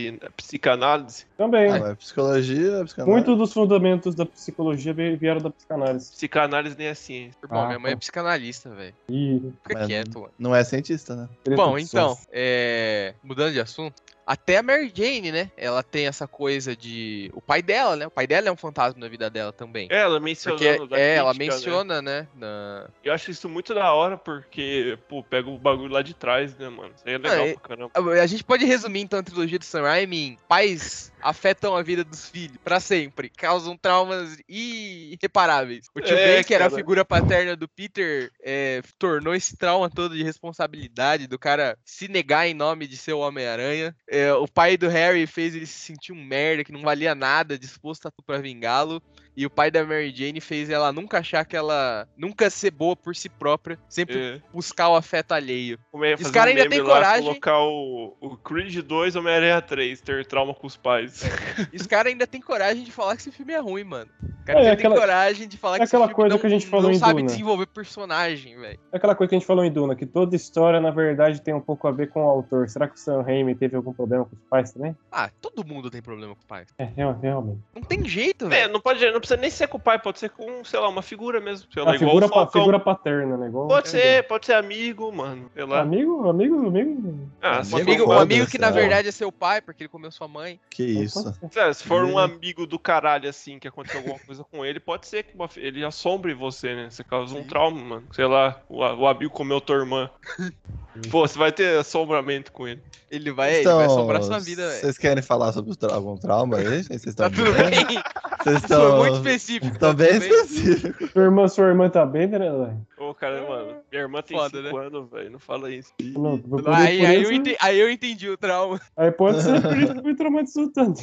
Bom, mais alguma coisa aí, pessoal, que vocês querem falar dessa obra-prima do cinema? Eu quero, eu quero perguntar um negócio. Pode falar. O- Vocês acham que um quarto filme, se, se tivesse, ou se tiver, ele vinga? Você acha que já deu o que tinha que dar? O que, que vocês Eu acho que não serve mais o roteiro que o Sam Raimi escreveu em 2011. Uhum. Porque o Peter tá mais velho, o ator. Aconteceu muita coisa, por exemplo, ele queria usar o Abutre. A Marvel já usou no MCU. Ele queria usar o Mistério, a Marvel já usou. Ele poderia repetir? Poderia. Mas eu acho que um quarto filme. Porque a intenção do Sam Raimi era fazer seis. É, então, Caralho. o quarto filme dele quarto filme dele era pra dar ponta pra o 5 e o 6 terminaria a trilogia. Eu Pô, acho que se, Guerreiro, mano, seis filmes aguentando o Bully É. Maguire é foda, hein? eu acho que se permitissem um quarto filme pra ele, seria o último, pra encerrar, entendeu?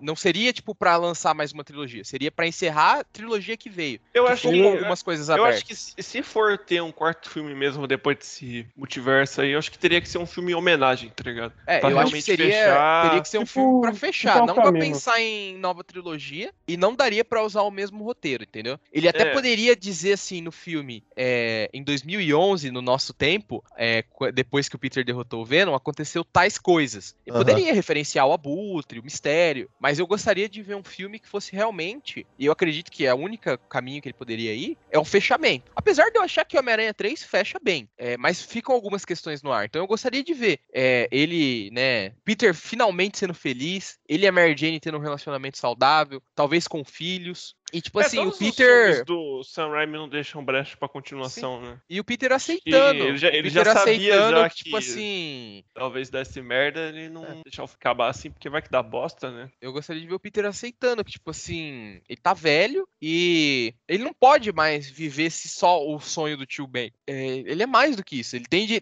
Eu gostaria de ver, talvez, uma história que mostrasse o Peter entendendo que os desejos dele são tão válidos quanto o bem-estar dos outros e o sonho do tio Ben. E encerrando ó, os quatro filmes, acabando aí. Porque eu acho que não teria cinco e seis depois. Então nem, nem adianta, Até entendeu? porque você tem o Tom Holland, mano. Eu acho que. Apesar de ter muita gente que não gosta dele, critica ele, critica até mesmo personagens que acompanham ele, né? A MJ, o Ned. Eu acho que tem que dar um espaço pra eles também. Sim. E, tipo assim, eu acho que seria igual o Snyder Cut, tá ligado? Não vai ter Uhum. Snyder Cut 2. É, então o Snyder fez o filme que ele queria fazer. Deixou um ganchinho? Deixou. Mas o Caçador de Marte nem precisava estar no filme, então ignora o gancho. É, eu acho que seria a mesma coisa. Não vai ter Homem-Aranha 5 se eles derem o 4 pro Uhum. Sam Raimi. É, Então deixou, 4. o- deixou o final certo, seria mesmo é, o, o Batman indo lá, revivendo a mansão dele, né? Tipo assim, um final bom, pô. Sim, a Liga da Justiça se Liga formou Justiça e poderia tal. ter acabado aí. É, Eu Liga acho- Justiça- Mas eu acho que o Sam Raimi não cometeria o erro do Zack Snyder de achar que vai ter continuação. Não, acho que não. Se falarem claramente por ele que não vai ter, É. tipo assim, não, já era, já, vai ser só esse filme, e eu acho que é até melhor também. É, E eu acho que até o Andrew Garfield vai ter um destino, cara. Eu vejo ele como o Homem-Aranha do universo do Venom, do Morbius e do, do Craven, cara. Será? Eu vejo, cara. Porque a gente já vai estabelecer em No Way Home que tem três universos. Porque a gente tá puxando do vilão do MCU, Quatro, vilão né? do, do Sam Raimi e vilão do, do Tobey. Então, Quatro eu que o- acredito... quatro que, que o o Venom, vai Venom- aparecer. Mas eu acredito que o Venom pode ser do mesmo universo. Porque tinham planos de fazer o Sexteto Sinistro com o Andrew Garfield. Fazer um filme só do Sexteto Sinistro e depois introduzir no Homem-Aranha 3 do Andrew Garfield. Então Ah. fala, tipo assim, esses faz igual o Alberto, essas teorias do Dodói da cabeça. Esses eventos que aconteceram aí de Venom, de Morbius, é o momento que a Gwen Stacy estava morta. E o Peter tinha deixado de ser o Homem-Aranha, o Andrew Garfield. E agora ele Alô, voltou. Marvel, contrato o Alberto. Entendeu? Ou então é outra cidade. O Homem-Aranha tá em Nova York e o Venom tá em São Francisco. É, tá longe, não precisa tá no também, mesmo pé, é. no mesmo canto. Cara, eu acho difícil, eu acho difícil, eu acho difícil ter de voltar com o Andrew Garfield por causa do, do Kevin Feige. Se não fosse o Kevin Feige, acho que eu com certeza. Mas o. Kevin Feige adora o Andrew Garfield, cara. A única foi- ele foi- crítica. Ele foi o Não, não, não, não, que não, chegou não, lá, eu não, quero acabar A história não foi bem assim, não. A história não é bem assim, não. O que Ah, aconteceu foi que ele falou que ele criticou a Sony colocar os pais dele no filme, Espetacular Homem-Aranha 2, e falou que o jeito que ele tava dirigindo a performance dele não dava pra sentir completamente o impacto dos momentos emocionantes, porque ele parecia que tava triste o tempo todo. Foi isso que ele falou. Em nenhum momento ele falou mal de Andrew Garfield e em nenhum momento ele quis tirar o Andrew Garfield. O plano do Kevin Feige era introduzir o Andrew Garfield em Guerra Civil, inclusive. ah, É, por isso que ele, por isso, por isso que ele sugeriu que reescrevessem Espetacular Homem-Aranha 2, que ele não queria colocar uma bomba no MCU. Tanto que ele queria, a ideia tanto que ele queria salvar o Andrew Garfield, que ele defendeu melhorar o filme. Quem quem- demitiu o Andrew Garfield foi a Amy Pascal e a Sony. De quem que foi a ele- ideia de fazer Homem-Aranha novo em Guerra Civil? então? Ele fez porque mandaram o cara embora, velho. Tinha que ter Homem-Aranha, ele queria um Homem-Aranha. O Kevin Ah. Feige não falou também, ah, eu arrisco meu emprego em nome do Andrew Garfield, porque ninguém Então, faria aí, isso. aí é foda, né? É, mas se a Sony não tivesse o Garfield demitido- é. Na minha casa. É, se a Sony não tivesse mandado ele embora, e foi a Sony que mandou ele embora, não foi o, o Kevin Feige, ele teria teria deixado ele, teria introduzido ele em 2016 como Homem-Aranha, que era a intenção dele. Agora, a Sony decidiu mandar ele embora, decidiu não escutar as críticas do Kevin Feige, que eram crítica- críticas ótimas em relação à história, que tava um enrolo mesmo com esse negócio de pai de Peter, Peter predestinado, que você há de concordar que foi um erro. Predestinado? Pô, Gabigol? É, Peter Gabigol. E, tipo assim, ele falou, É, gente, para com isso aí, mano. A, a, a Flamengo Suite. É, para com isso, velho. Faz um bagulho direito aí. Ele, ele ainda diz: o Andrew é um ótimo ator. Eu acho que precisa dirigir melhor a performance dele. Ele tava corrigindo o filme pra poder introduzir ao MCU. Ele queria o Andrew Gar. Aí a M. Pascal, o Aviarad, fala: não, ele faltou uma reunião com os acionistas. A gente vai mandar ele embora. Aí, mano, o Kevin Feige também falou: ah, então beleza, velho. Puta, aí faz parte, não acontece. Acontece, então bota o Tom Holland. Mas- Defenderei o Andrew Garfield. Eu é, de- e Kevin Feige nunca criticou Andrew Garfield, além do, da questão do próprio roteiro e direção do filme. Mas ah, o velho. Andrew Garfield ele não criticou, não. Me manda as fontes depois dessa porra aí que eu tô Ih, rapaz. Ih, a a porra. fonte, fonte é. Lê a porra do hack da Sony de quando vazou os e-mails, mano. Só você lê, você sabe ler? Eu Ih, sei. cara. Calma, falando, gente, manda calma, pra mim essa porra Calma, depois. Caralho. Calma, galera. Procura a tá- Google. Calma, não- calma, calma. Eu botei isso agora calma. aqui, Os porra. ânimos, Sim. segura os ânimos, segura os Eu não ânimos. tô- Vê, tô vê se ele mandou demitir o Andrew Garfield no e-mail, cacete. Mano, mano, Falando é incrível. É incrível que todo, todo episódio que a gente fala sobre Homem-Aranha tem alguma, tem alguma briga. Todo, não tem um episódio. Acho que só o primeiro episódio que a gente foi falar que a gente teve lá com o Cassim que não teve discussão. O resto to, teve tava- todos. é porque tava com assim, né? Aí não tinha É, o o Cassim- pegar, Cassim né? mitigou a situação. É, tá, todo, tá todo mundo de roupa preta hoje, velho. A briga aqui é o, é o Miranda me segurando pra eu não ir pra porrada em cima do Kevin. Mano, você não sabe, mas eu tô, no- tô na chuva aqui, velho. É, mano. Tá... Roupa Ó, tá, preta. tá escutando isso?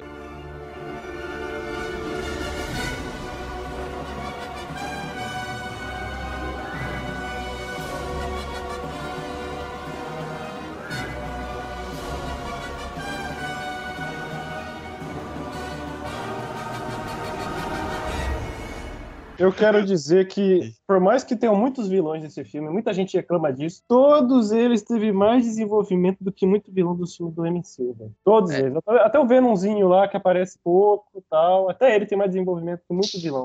Sim, eu concordo. Mas eu acho que, tipo assim, não vai ser tanto vilões assim. Porque se- olha o pôster, por exemplo. Você vê que quem tem destaque é o Duende Verde e o Electro. O Homem-Areia nem aparece em forma física, é só uma areia em volta do portal do Doutor Estranho. O Lagarto tá na penumbra é, e o Doutor Octopus. Então, tipo assim, é Doutor Octopus o mais importante, Duende Verde é, menos importante e Electro. Esses três são os vilões principais, sendo que o Doutor Octopus é o mais importante dele. O resto falei- vai aparecer pra porrada. desse. O resto vai aparecer pra porrada. Vale a pena Eu falei, pra eu, falei do, eu falei do antigo, do classicão mesmo, do Homem-Aranha 3, que essa era uma das críticas que eu tinha ouvido. Ah, o filme é Ah, ruim sim, porque tem, tem muito, muito, vilão e não desenvolve eles. Ah, vai tomar seu cu, desenvolve sim. Eu tá- acho que desenvolve muito bem. O Você que era uma, é que o criança, você que era uma criança catarrenta que não prestava atenção na porra do filme, ficava Homem-Aranha, uh, uh.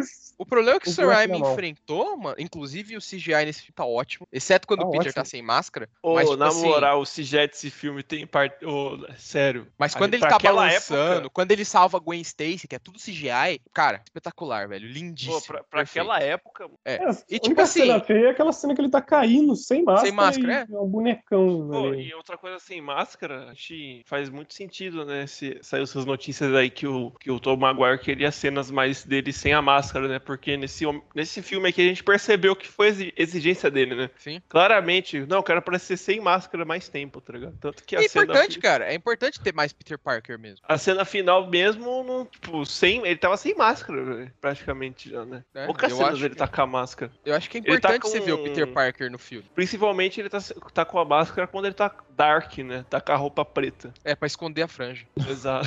Esse, filme, esse filme, inclusive, acho que foi o que mais teve Peter Parker do que Homem-Aranha em si, né? É, eu digo que assim, o Homem-Aranha 1 é sobre ele se tornar o Homem-Aranha. Uhum. É, o Homem-Aranha 2 é sobre ele escolher ser o Homem-Aranha. Tipo assim, no 1 ele se torna, ele é quase forçado por tudo que acontece. No 2, ele reitera a escolha dele de ser o Homem-Aranha. E no 3, ele aprende a separar a vida de Peter Parker e Homem-Aranha. Ele aprende que, tipo assim, não é porque cantam o nome do Homem-Aranha na rua que o Peter Parker é um fodão que pode ser egoísta com a namorada, que, entendeu? E é por Uhum. isso que eu acho muito importante que o filme termine com o Peter Parker e não com o Homem-Aranha. E ele Porque se ilude bastante, é sobre isso. né? Com a, a cena que ele fala assim, ah, eles me amam. Não, É? porra, eles não te Cara, amam, eles amam o Homem-Aranha. É, eles gostam do Homem-Aranha, você é o Peter Parker. E, mas faz sentido também, porque imagina você ser um nerd esquisito, excluído a vida inteira, e até como Homem-Aranha, a cidade te odiar por dois filmes, a hora que começam a gostar de você, você não vai subir sua cabeça. É, até o jornal fez retratação, o jornal que Sim. te odiava fez retratação. O Jameson publicou a primeira retratação em, Em 20 20 anos, anos. velho. Em 20 anos. Vamos ter que publicar uma retratação agora. Não publico uma retratação há 20 anos. Extra! Clarice desculpa com aranha! Farsante é despedido!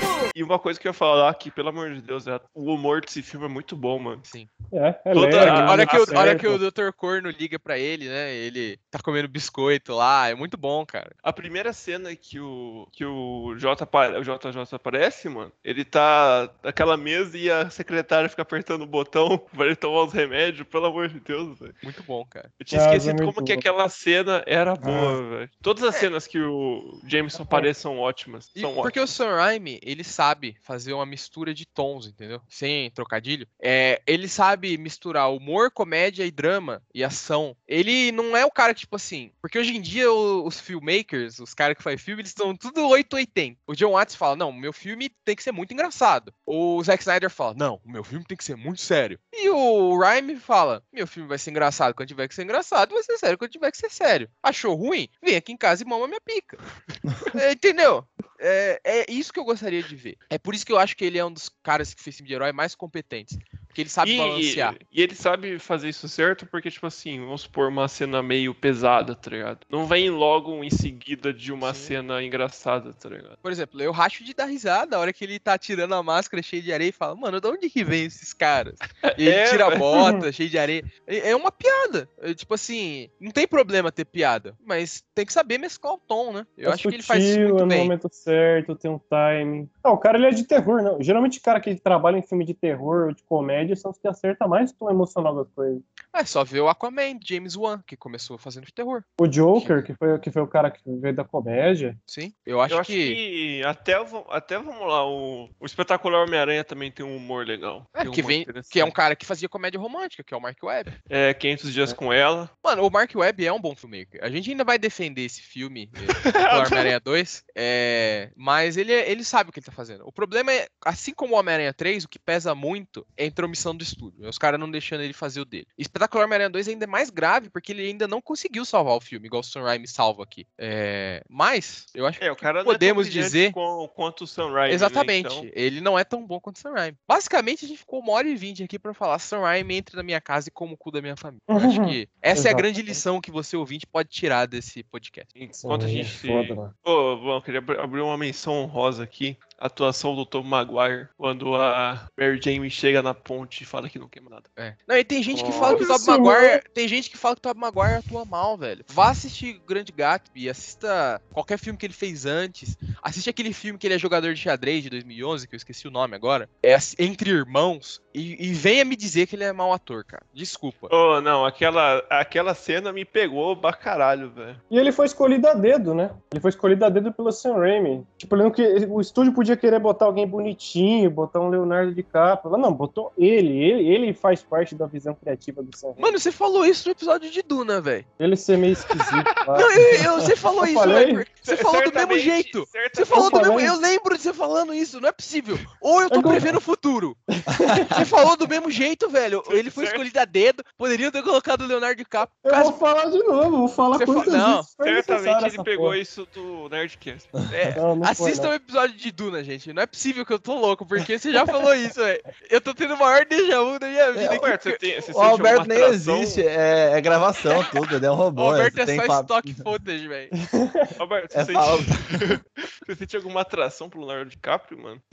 Não, mas eu sinto, mas eu sinto raiva do estúdio que pega o Não, mas personagem. peraí, não, não. Ah, vamos não. parar um minuto. Você não acha o Leonardo DiCaprio bonito? É, eu acho ele bonito, mas atração Ah, tá. por ele é outra coisa. Tudo bem. Não, Não, não, pô, é- qualquer Não, ator. você sabe. qualquer- o Leonardo DiCaprio pode substituir qualquer ator do mundo pra, pra o Mano, é. Qualquer, não tem, não tem. Pode ser, mano, Porque pode ser um pra, ET. que pra Homem-Aranha ele não encaixa pra mim. Pra Homem-Aranha ele não encaixa. Ele, é- ele é bonito demais pra ser Homem-Aranha. Homem-Aranha tem que ser esquisito. Ô, Isso é uma das o- coisas. Não, não. Isso inclusive, vá é uma das ver, coisas vá que me ver o Peter incomoda Parker, no- mano. Ele é mó bonitão do gibi, velho. Isso que me incomoda no Tom Holland também. Ele é só um carinha bonitinho. Ele não é um nerd. Ô, louco. Não, isso eu tenho que defender o Peter Parker, porque ele sempre. Exceto quando o Steve Ditko desenha ele, mas é porque o Ditko tem um estilo muito particular, ele sempre foi bonito, mano. Ele tem aquele cabelão Particular, dividido feio. no meio. É. Ah. Ele tem aquele cabelão dividido no meio, ele tem aquele queixão quadrado. Ele sai com a Betty Brant, a Mary Jane, a Gwen Stacy, a Gata Negra. Mano, no colegial já, na época que ele ainda era talvez considerado mais feio, a Liz Allen brigava por ele, a Betty Brant queria sair com ele, a Gwen Stacy flertava com ele quando ele entrou no, no- na faculdade. Mano, o cara é boa pinta, velho. Não tem o que falar. Ele só Ele é é. Acontece, isso, mano. acon- isso acontece. Isso acontece. O problema Só- dele era só a personalidade, porque no começo ele, ele era muito Cabaço. Ele era muito bully, ele era bully Maguire, tá ligado? Você lê as primeiras edições, ele se comportava igual o Peter Parker de roupa preta.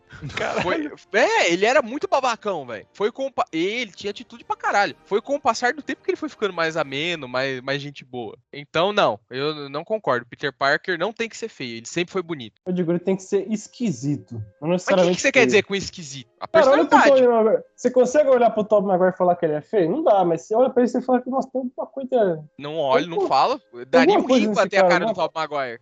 alguma coisa diferente assim na cara dele. Aqueles olhos azuis. É, o cara tem olho azul, velho. O cara tem olho Então. azul e queixo de bundinha, mano. Você acha que eu não Queixo queria ter a cara bundinha? daquele desgraçado? Queixo de bundinha. Irmão, velho. Não tem E- um Homem-Aranha que é feio, velho. Não tem, velho. E o Homem-Aranha nunca foi feio, não tem que ser feio. Tem Homem-Aranha acabado, tipo o Peter B. Parker do Aranha Verso. Mas quando ele era novo, ele não era. É que ele foi ficando velho, mas ser acabado e ser feio são coisas diferentes. Aranha Verso, tinha que assistir Aranha Verso de novo, velho. Muito bom.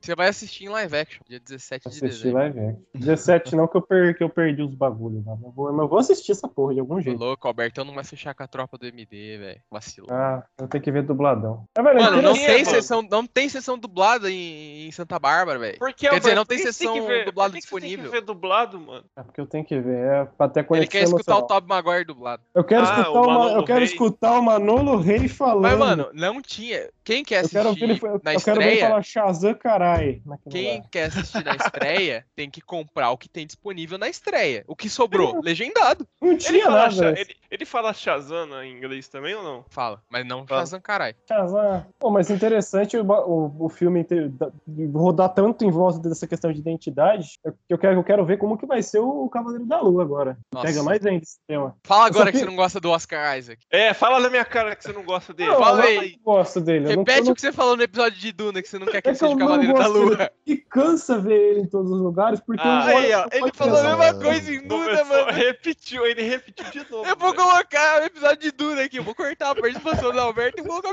episódio de Duna. Ah, O Bom, Alberto, o Alberto, ele deixa a gravação dele, ele só aperta o play. Tá na o hora- Alberto tá é uma inteligência artificial, mano.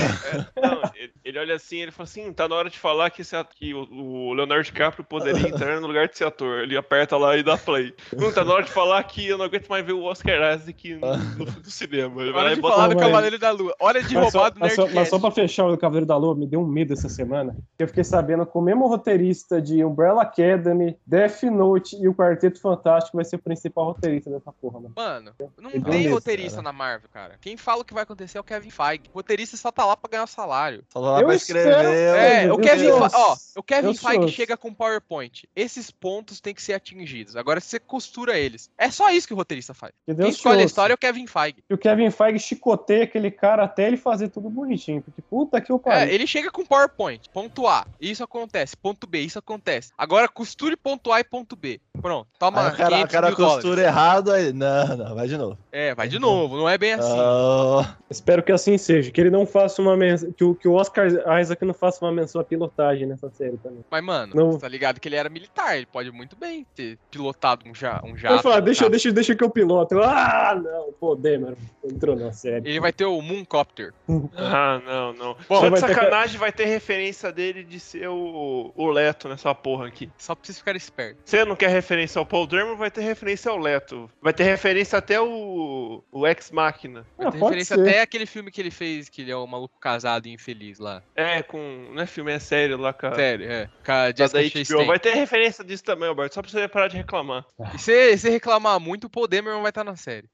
Se reclamar Bom. demais, no próximo episódio, o Oscar Isaac vai estar aqui gravando com a gente. Vai ter o É, Oscar inclusive, ele tá aqui do meu lado. Pode Certo, dar um certo. salve aí. Pode dar um salve aí, Oscar. I'm Oscar Isaac. Vai ter o Cavaleiro da Lua, vai ter o Atreides lá, Aí você tá ligado que o Oscar Isaac é o Miguel O'Hara no Aranha Verso, né? Miguel O'Hara. O Homem-Aranha 2099, da cena pós-crédito. Caralho, É é ele. Puta que pariu. Vai Ou ter seja, ele pode Vai aparecer no Homem-Aranha dia 3 15 também. Vai ter ele no, no dia 15. Puta que pariu. É isso, mano. Caralho, mano. Vou ter que dormir pensando nisso agora. Se o seu paraquedas não abrir, sua loja estiver sendo assaltada ou sua casa estiver em chamas, quem impedirá vocês de cair e aparecerá para apagar o fogo e salvar os seus filhos? Eles me amam.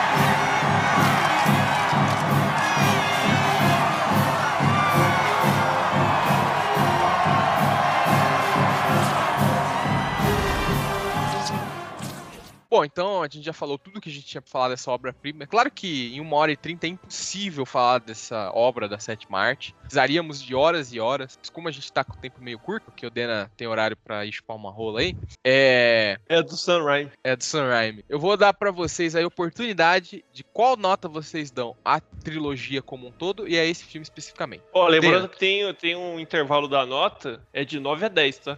É de 9 a 10. Ainda bem, ainda bem. Dena, que nota Pode que você dar dá nove, pra. então?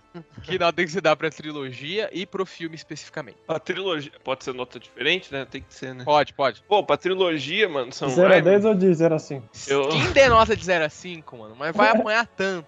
Tanto. Eu vou bater mais que o Homem-Aranha batendo no Homem-Areia, velho. 0 a 5 robô gigante. Vai pegar tua cara, Alberto, esfregar no asfalto. Não, e toda vez ele fala isso. Toda vez ele pergunta se é de 0 a 5. Faz É, 10 o anos que a gente grava dele, podcast. Ele é só apertou ali. tá Ele só aperta o botão.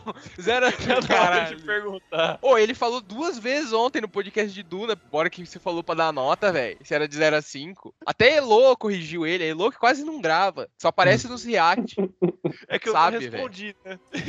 Por isso que ele perguntou duas vezes. Nossa. Vai, Dena. Dá nota. Mano, eu acho pra, pra, pra trilogia, velho, eu dou 9,5, mano. E pro filme? E pra, pra esse filme, inclusive eu tava pensando aqui que a gente gravou aquele episódio de Homem-Aranha, né? O Cassim, que a gente ranqueou, né? Os melhores filmes do, do, do Homem-Aranha e eu coloquei Homem-Aranha 3 lá embaixo, mano. Errou. Errou rude. Errou, errei, errei, errei, errei feio, velho. Eu dou, depois, depois desse filme, repensar, refletir, ficar no chuveiro igual o Peter Parker ficou depois de ter usado aí o Venom durante dois dias. Eu dou, dou 9,5 pra esse filme também. Boa. Você, Christian. Pra trilogia. Pra trilogia eu dou 9,5. Boa. É, eu gosto muito do. Que é nostalgia também, né? Sim. Primeira... Mas Nossa, pra muito. esse filme. Eu vou dar 9. Boa. Você, Alberto? Cara, eu assino embaixo. O cara pra pôr minha nota. Vai ser isso aí mesmo também. 9,5 pra trilogia, 9 pro filme. Bom, pra trilogia eu dou 10, pro filme eu dou 9. Até porque eu não posso dar uma nota mais baixa que 9. É. não, mas eu fico entre 8,5 e 9. Então 9, vai. Um 9 chorado. E, bom, já que antes da gente encerrar nesse minuto É, final. pelo menos não é igual os caras que dá 6, 7. É, ah, filme no- lixo. Ah, É, filme horrível. Filme bom da porra, velho. Ah, eu vou dar a oportunidade de Dena e pro resto dos participantes de corrigir essa injustiça que você cometeu. Qual é o seu ranking de filmes live action? Contando a trilogia, a duologia e os dois filmes do Tom. Sem contar o filme que vai sair dia 16. Caralho. Calma, aqui? que- Não, a Cara, gente eu vai fazer eu- o, o ranking aqui. Cara, eu Vai começo. ranquear, ranquear Homem-Aranha filmes. 2, Homem-Aranha 1, Homem-Aranha 3. Melhor, Aranha Verso lá em cima. Ou Não, sem Aranha Verso, só live action. Aranha Verso. Ah, ok. Aranha 2, Aranha 3, Aranha 1, De Volta ao Lar e o. Longe de casa lá embaixo. E o espetacular Homem-Aranha vai aonde? Ah, verdade, espetacular, espetacular. Tá bom, an- antes de De Volta ao Lar, bota espetacular. O 2 também. Aí vai o, o De Volta ao Lar e o, o Longe de casa. Beleza. Longe Você- da minha vida, né? Que o Longe da Longe da minha o vida. Alberto. Você, Dena. Mano, eu coloco Homem-Aranha 2, Homem-Aranha 1 e. Pô, aí é foda. Eu gosto, eu gosto pra caralho do, do Homecoming, velho. Eu vou colocar o Homecoming em terceiro. Boa. E aí, em quarto, Homem-Aranha 3. E aí, Espetacular Homem-Aranha 1. Espetacular Homem-Aranha. Não, aí, Espetacular Homem-Aranha 1. Longe de Casa e Espetacular Homem-Aranha 2. Você, Christian. Hum, Mano, em primeiro lugar, eu vou colocar o Espetacular Homem-Aranha 1. que Eu Ousado. Gosto muito, eu gosto muito desse filme. Ousado, É, eu gosto, eu gosto do Andrew Garfield também. O Kevin Feige Jr. Vai chorar? Aí eu vou colocar Homem-Aranha Homem-Aranha 1, o antigão. Homem-Aranha 2. Homem-Aranha. Qual que é o primeiro Homem-Aranha da, da atual? Tom Holland? É... Homecoming. Vou colocar esse em. Qual é? Quinto agora que tá? Quarto, né? Quarto. Aí Homem-Aranha 3. Aí o último filme do, do Homem-Aranha que saiu, Casa. Longe de Casa. E por, por último, o espetacular Homem-Aranha 2. Bom, a minha ordem é muito parecida com a do Alberto e do Dena. Eu começo com Homem-Aranha 2, Homem-Aranha 1, Homem-Aranha 3. Aí eu coloco Homecoming, Espetacular Homem-Aranha 1, Longe de Casa e Espetacular Homem-Aranha 2. Bom, eu acho que é isso. Agora já, tá justo, mano. Agora já retificamos a, a gente- já Se, a gente retificamos se a retratou. A gente se retratou. Assim como o Jameson, a gente acabou de publicar uma retratação. Depois de quantos episódios? 40. 40 só do regular, sem contar os extras e os react. É, Bom, então acho que por hoje é só. Antes da gente encerrar, onde a gente pode encontrar cada um de vocês nas redes sociais? Alberto. Arroba a Guerra no Twitter, no Instagram. E é isso aí. É, Dena? Mano, pode me encontrar no Twitter, arroba Vini, underline Dena, onde eu vou estar comemorando aí o tricampeonato do Palmeiras. Christian? Senhora. Eu não, não tenho nenhuma rede social que não é de uso pessoal. Que dá Twitter, assim. Eu não tenho. Bravo. Cara, é um Eu tenho fantasma, tipo. Facebook e Instagram, que é pessoal. Privado, então, é pessoal. é. Não sigam o Christian. Não, não, não precisa, não, não se preocupa comigo. Ah, o Discord. O Discord eu passo. É Gustavinho1964, tá? Quem quiser me seguir. Bom, eu vocês podem encontrar no Twitter, arroba Demirandão, THI Mirandao, sem acento nenhum, ou no Instagram, underline Vini, underline Miranda. E bom, acho que por hoje é só. Caro ouvinte, fique seguro e até a próxima. Lembre-se, tu quer paz? Vai à igreja. Rodrigão, Amém. solta os créditos.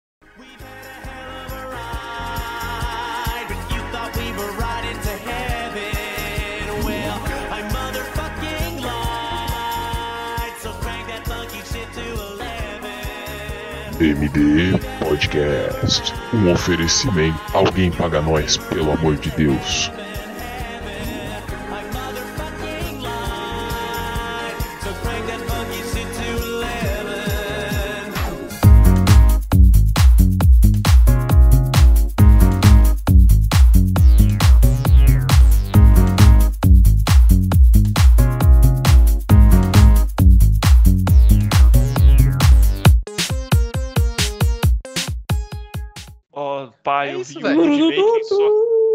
Vi humildemente em sua casa. Eu peço que acabe com o parque. Eu- não, eu em inglês é I want you to kill Peter Parker, velho. Eu quero que você mate o Peter Parker. Caralho, a dublagem deu uma aliviada ali pro cara aí. O cara é, o cara é tão dodói da cabeça que ele vai na igreja e pedir pra Deus matar outro, velho.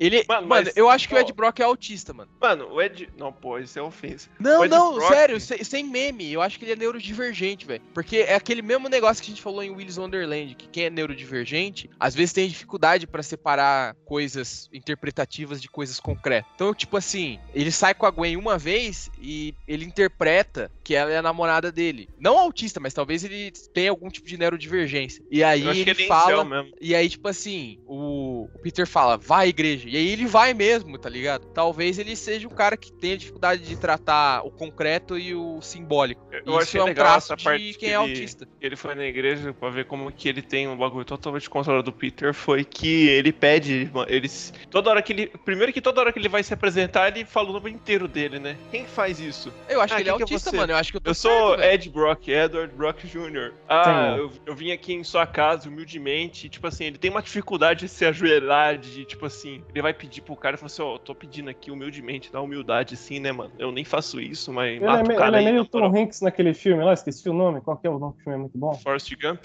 Isso, é o foi tipo Forrest É, e o Forrest é autista. É autista. Mano, confirmado, velho. Venom é autista, cara. autista. Olha, Gente, mano, não, va- não vazou o barulho de uma. Eu sei que isso vai ser meio redundante, mas não vazou Ah, o barulho não. de uma lixa e de um aspirador ligado ao mesmo tempo. Caralho, viu, mano? Nossa senhora. Tinha que ser, né? É, meu, Pô. meu pai tá aqui lixando uma parede. A minha parede.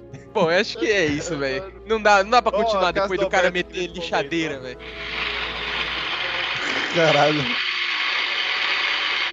O Christian nem ligou a moto hoje pra dar grau no. Ah, eu tô em. Cornélio agora, aqui não tem Ah, moto. É, mas- Aqui é só cavalo, só. Mas teve o som, não teve som. Ah, teve a, a Ele só bolacha comeu no que microfone, mas. Pô, mano, normal, faltou- normal. Faltou o som Tava do prato longe do também. microfone, tava longe do microfone, não achei que ia vazar. O microfone é Faltou muito som. bom. Faltou o som do prato batendo também. Lavando a Ah, louça. não. Teve alguns, teve alguém agora? que bateu um pratinho aí, eu escutei. Aqui. Eu, não, eu não falei Sério? nada. Não, alguém aqui no podcast, eu não sei quem. Ah, não, se fosse Cornélio, fica problema, que eu tô sozinho em casa. E ninguém vai admitir também, porque filho feio não tem pai. Né? É Eu verdade. tô na mesa do meu Aí, quarto, não tem. Aí, quem tá Ah, ó. Achamos. Não, não tem, não tem prato aqui. É, Só é eu ba- patrão. É patrão, Só se, for, só Foda. se era eu batendo outra coisa, que eu tava batendo no meu PC na mesa pra fazer ele funcionar. aqui. agora, tem mais coincidências disso que o Alberto deve ter outro mixtape também, com vários sons diferentes que ele coloca de fundo. VAP, furadeira, martelo, lixa. Aí ele só dá play e fala assim, nossa, tomara que eles escutem. Ele faz de propósito, tá O ligado? Alberto tá no Studios Flow e ele grava de lá a participação dele com aquela mesinha de DJ. Mixar, mixtape de É, som. e, e ele bota o som e fala assim, nossa, eu vou colocar essa furadeira aqui pra estragar o podcast, estragar esse momento. top, pra ficar É pra, ficar, pra ficar natural, pra parecer que eu sou humano, pô. Aí ele cata, ele cata assim. Agora o que, que eu posso falar que é inconveniente? Ah, a filha do Homem-Aranha tá gostosa. Ah, não! Ah, Alberto, pô, ela tá Passa bonita. o nome dela tá depois bonita. aí. Passe o link depois, Alberto. Passe o link Ah, imediatamente. deixa eu ver aqui, aqui, Homem-Aranha Aí, ó. 3. O meu V não pediu o link aqui. 3 caralho. Cara sabe até o. Ele já tá com a tela aberta, ele tá só fingindo que ele tá digitando. É, então. Ela tava digitada, aí o PC desligou, tive que ligar de novo. Cadê aqui? Aham. Ah, já tava pronta. Já, tá, já imprimiu a foto da mina e colou na parede. Toma Harden, eu tenho. É Ele Perla- mandou assim, falou assim, ó, tem como fazer um quadro. Rene Jardine. Tem como fazer um quadro disso aqui? O sobrenome é. dela é Hayden? É, Ué, Rene. o, o Homem-Areia é Hayden também. Perla Rene Jardine. Não, ela é, atriz- ela é norte-americana, mas ela nasceu no Brasil. Que aleatório. Sabia não. É que apareceu aqui na Wikipédia, pá. É, o sobrenome Ela- dela, Silva. Ela nasceu em 97. Um ano mais velha. Como que é o nome dela, mano? Perla Reine Jardine. E ela tá gostosa, então. Ela tá bonita, eu só vi foto de rosto só que apareceu aqui. Não, ela tá bonita mesmo. Eu tenho que procurar em outro lugar pra saber se ela tá gostosa mesmo. Que isso, gente. Vocês estão, vocês estão, vocês estão, eu sou uma pessoa casta, o que, vocês estão pensando? Ah, é, sim. Ah, aham, sim. Tá bom. O cara come mina sem camisinha e é casto de ser. Ah, Tá gravando aí, você vai pro episódio aí. eu vai pro sei que episódio, vai. inclusive. Eu sei que vai, eu tô Um aqui. salve aí pra mina que cursa veterinária. Bom, Pra Por hoje é que só, né, Alberto gente? em camisinha aí, não, não façam isso, usem proteção. não dei pro Alberto, não façam isso. Mas acho que é isso, né, velho? Já, daqui a pouco vai degringolar demais o podcast. É, daqui a pouco quase, saiu- quase saiu da linha, né, mano? A gente pode até defender o Andrew Garfield em qualquer momento, mas vai ser um podcast mais curto, né? Será que o Andrew Cinco Garfield- minutos. A prova educa- educa- educação de forma física com as crianças? Será que o Andrew Garfield. Que? A prova educação de forma física com os filhos dele? Mano, Mano, por que você tá perguntando É isso? só, é só pra fechar o círculo de- do que você começou sobre bater em criança e fechar o círculo aqui no final. Fazer igual no Vingadores aqui. Quem apoia bater em criança é o Rino, que ia matar o menininho no final do Espetacular Homem-Aranha 2, né, velho? Se o, se o Andrew não Vocês vão tivesse defender o aparecido. Espetacular Homem-Aranha 2? Não Agora seja- não, mas um não dia. Bata, não bata nos Ah, seus. esse aí, esse Homem-Aranha 2 vai ser meio puxado, hein? Vai ser curto, Ah, pelo menos. que- Vai é, ser 30 minutinhos, tamo, tamo vazando. é. 4 horas. Quero ver o Alberto. Não, Nossa, imagina, dá 4 horas de podcast. eu quero ver o Alberto defendendo longe de casa. Isso eu quero ver. Eu não vou defender o longe de casa, eu vou tacar um pau no longe de casa. Longe da minha vida, Nossa essa senhora, bosta aqui. puta Pô, é que isso, pariu. né, mano? Não, não, pô, Alberto, É se a gente passou uma hora e meia aqui defendendo Homem-Aranha 3, vai gravar o espetáculo Homem-Aranha 2. Acho que tem que fazer, né? Pelo menos um episódio. 2 eu consigo Não, a gente vai gravar, a gente vai gravar. A gente vai, vai defender o longe de casa, mano. Você vai participar. Os caras. Quando sair Homem-Aranha 3 do Tom Holland, a gente vai forçar um pequeno período do episódio pra defender os que vieram antes. Porque eu acho que o Homem-Aranha 3, que vai sair agora, vai deixar os filmes que vieram muito melhor. Eu tenho quase certeza. Vai fechar, vai amarrar a trilogia, mano. Eu aposto. Aí o Alberto vai mamar, né? É, Eu vou, aí- falar, eu vou falar que o que vocês disseram nesse episódio sobre poder mudar o tom nos- na próxima trilogia, agora ser aquela coisa mais séria igual era antes, me deu esperança agora. Sim, mano. Eu tô, eu, eu- tô vendo se desenhar o que aconteceu na era clássica dos quadrinhos, velho. Confia. Agora, Quem, se ficar, quem disse que se lê ficar- quadrinho não dá Se futuro? ficar o mesmo tom ridículo de um menininho mimado de condomínio, não Ô, sei rapaziada, o eu quê, vou ter que vazar eu aqui. ficar- Eu também vou. Eu também vou tomar meu café. O cara já tá passando mal, igual no Duna. O cara tava. Ô, no Duna, o Alberto dá um grito autista que eu não entendia, eu nem cortei, porque eu não sabia o que, que era que ele tava falando, velho. Parece um parte? Pokémon, mano. A hora que você fala pra ele dar a nota, a única coisa que ele fala no microfone é bem alto. Alberto. E, tipo, parece um Pokémon, mano. Falando o próprio nome. Mas, né? Sei lá, né? A mente do cara tá. A mente do cara tá anos luz à frente. Falou, pessoal. É isso aí. Alberto, Alberto. Alberto. Alberto! Ele dá mó gritão, velho. Ah, os caras os me, Duna, mano. Tá uma pérola aquele episódio, velho. os cara me descobriram, eu não sou humano, mano, eu sou um Pokémon. Meu Ai, Deus. cara, tá na minha barriga, velho.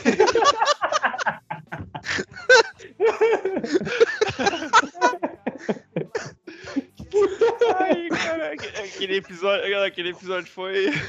foi Ai, Ai, mano, os caras falando. isso. Ai, eu tava acabando a cafeína, pô. Tava O único que ficando- tava sério era o JP, mano. O cara tentando sério e os caras falando de pau. Quanto menos, Pau, menos cafeína eu tenho no corpo, mais autista eu fico. Rabão. Não, Alberto, mas na real, você deve ser autista mesmo. Eu fico, eu desconfio, velho. Desconfio. Não, você deve ser, velho. Desconfio pra caralho. Eu precisava Eu, averiguar. eu, isso. tô, eu, tô, eu tô dando diagnóstico aqui, isso é. Será? Psicólogo. Ah, já que não é ciência mesmo, qualquer um pode falar, né, velho? Eu sou. Ainda né? nunca mais vai poder entrar em casa depois que minha mãe escutar esse podcast. Cara, Ai, corta cara. então. Ah, teu cu. Você falou, você tem que ser responsável pelas coisas que você fala. Ah, Consequências, meu amigo, consequências. Consequência. Assim como o Homem-Aranha 3 ensina, consequências das suas ações. Nazista, Valeu. sociedade tranquilo. Eu falo que psicanálise, psicanálise não é ciência, sociedade morra. Morra imediatamente, seu nazista antes É igual, é igual falar, o horóscopo é mentira, sociedade morra. Eu mato uma pessoa, sociedade tranquilo, pô. de boa.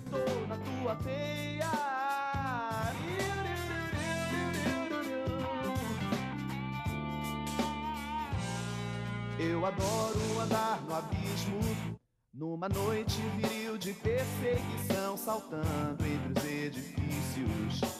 Vi você em poder de fugitivo que, cercado pela polícia, te fez refém lá nos precipícios.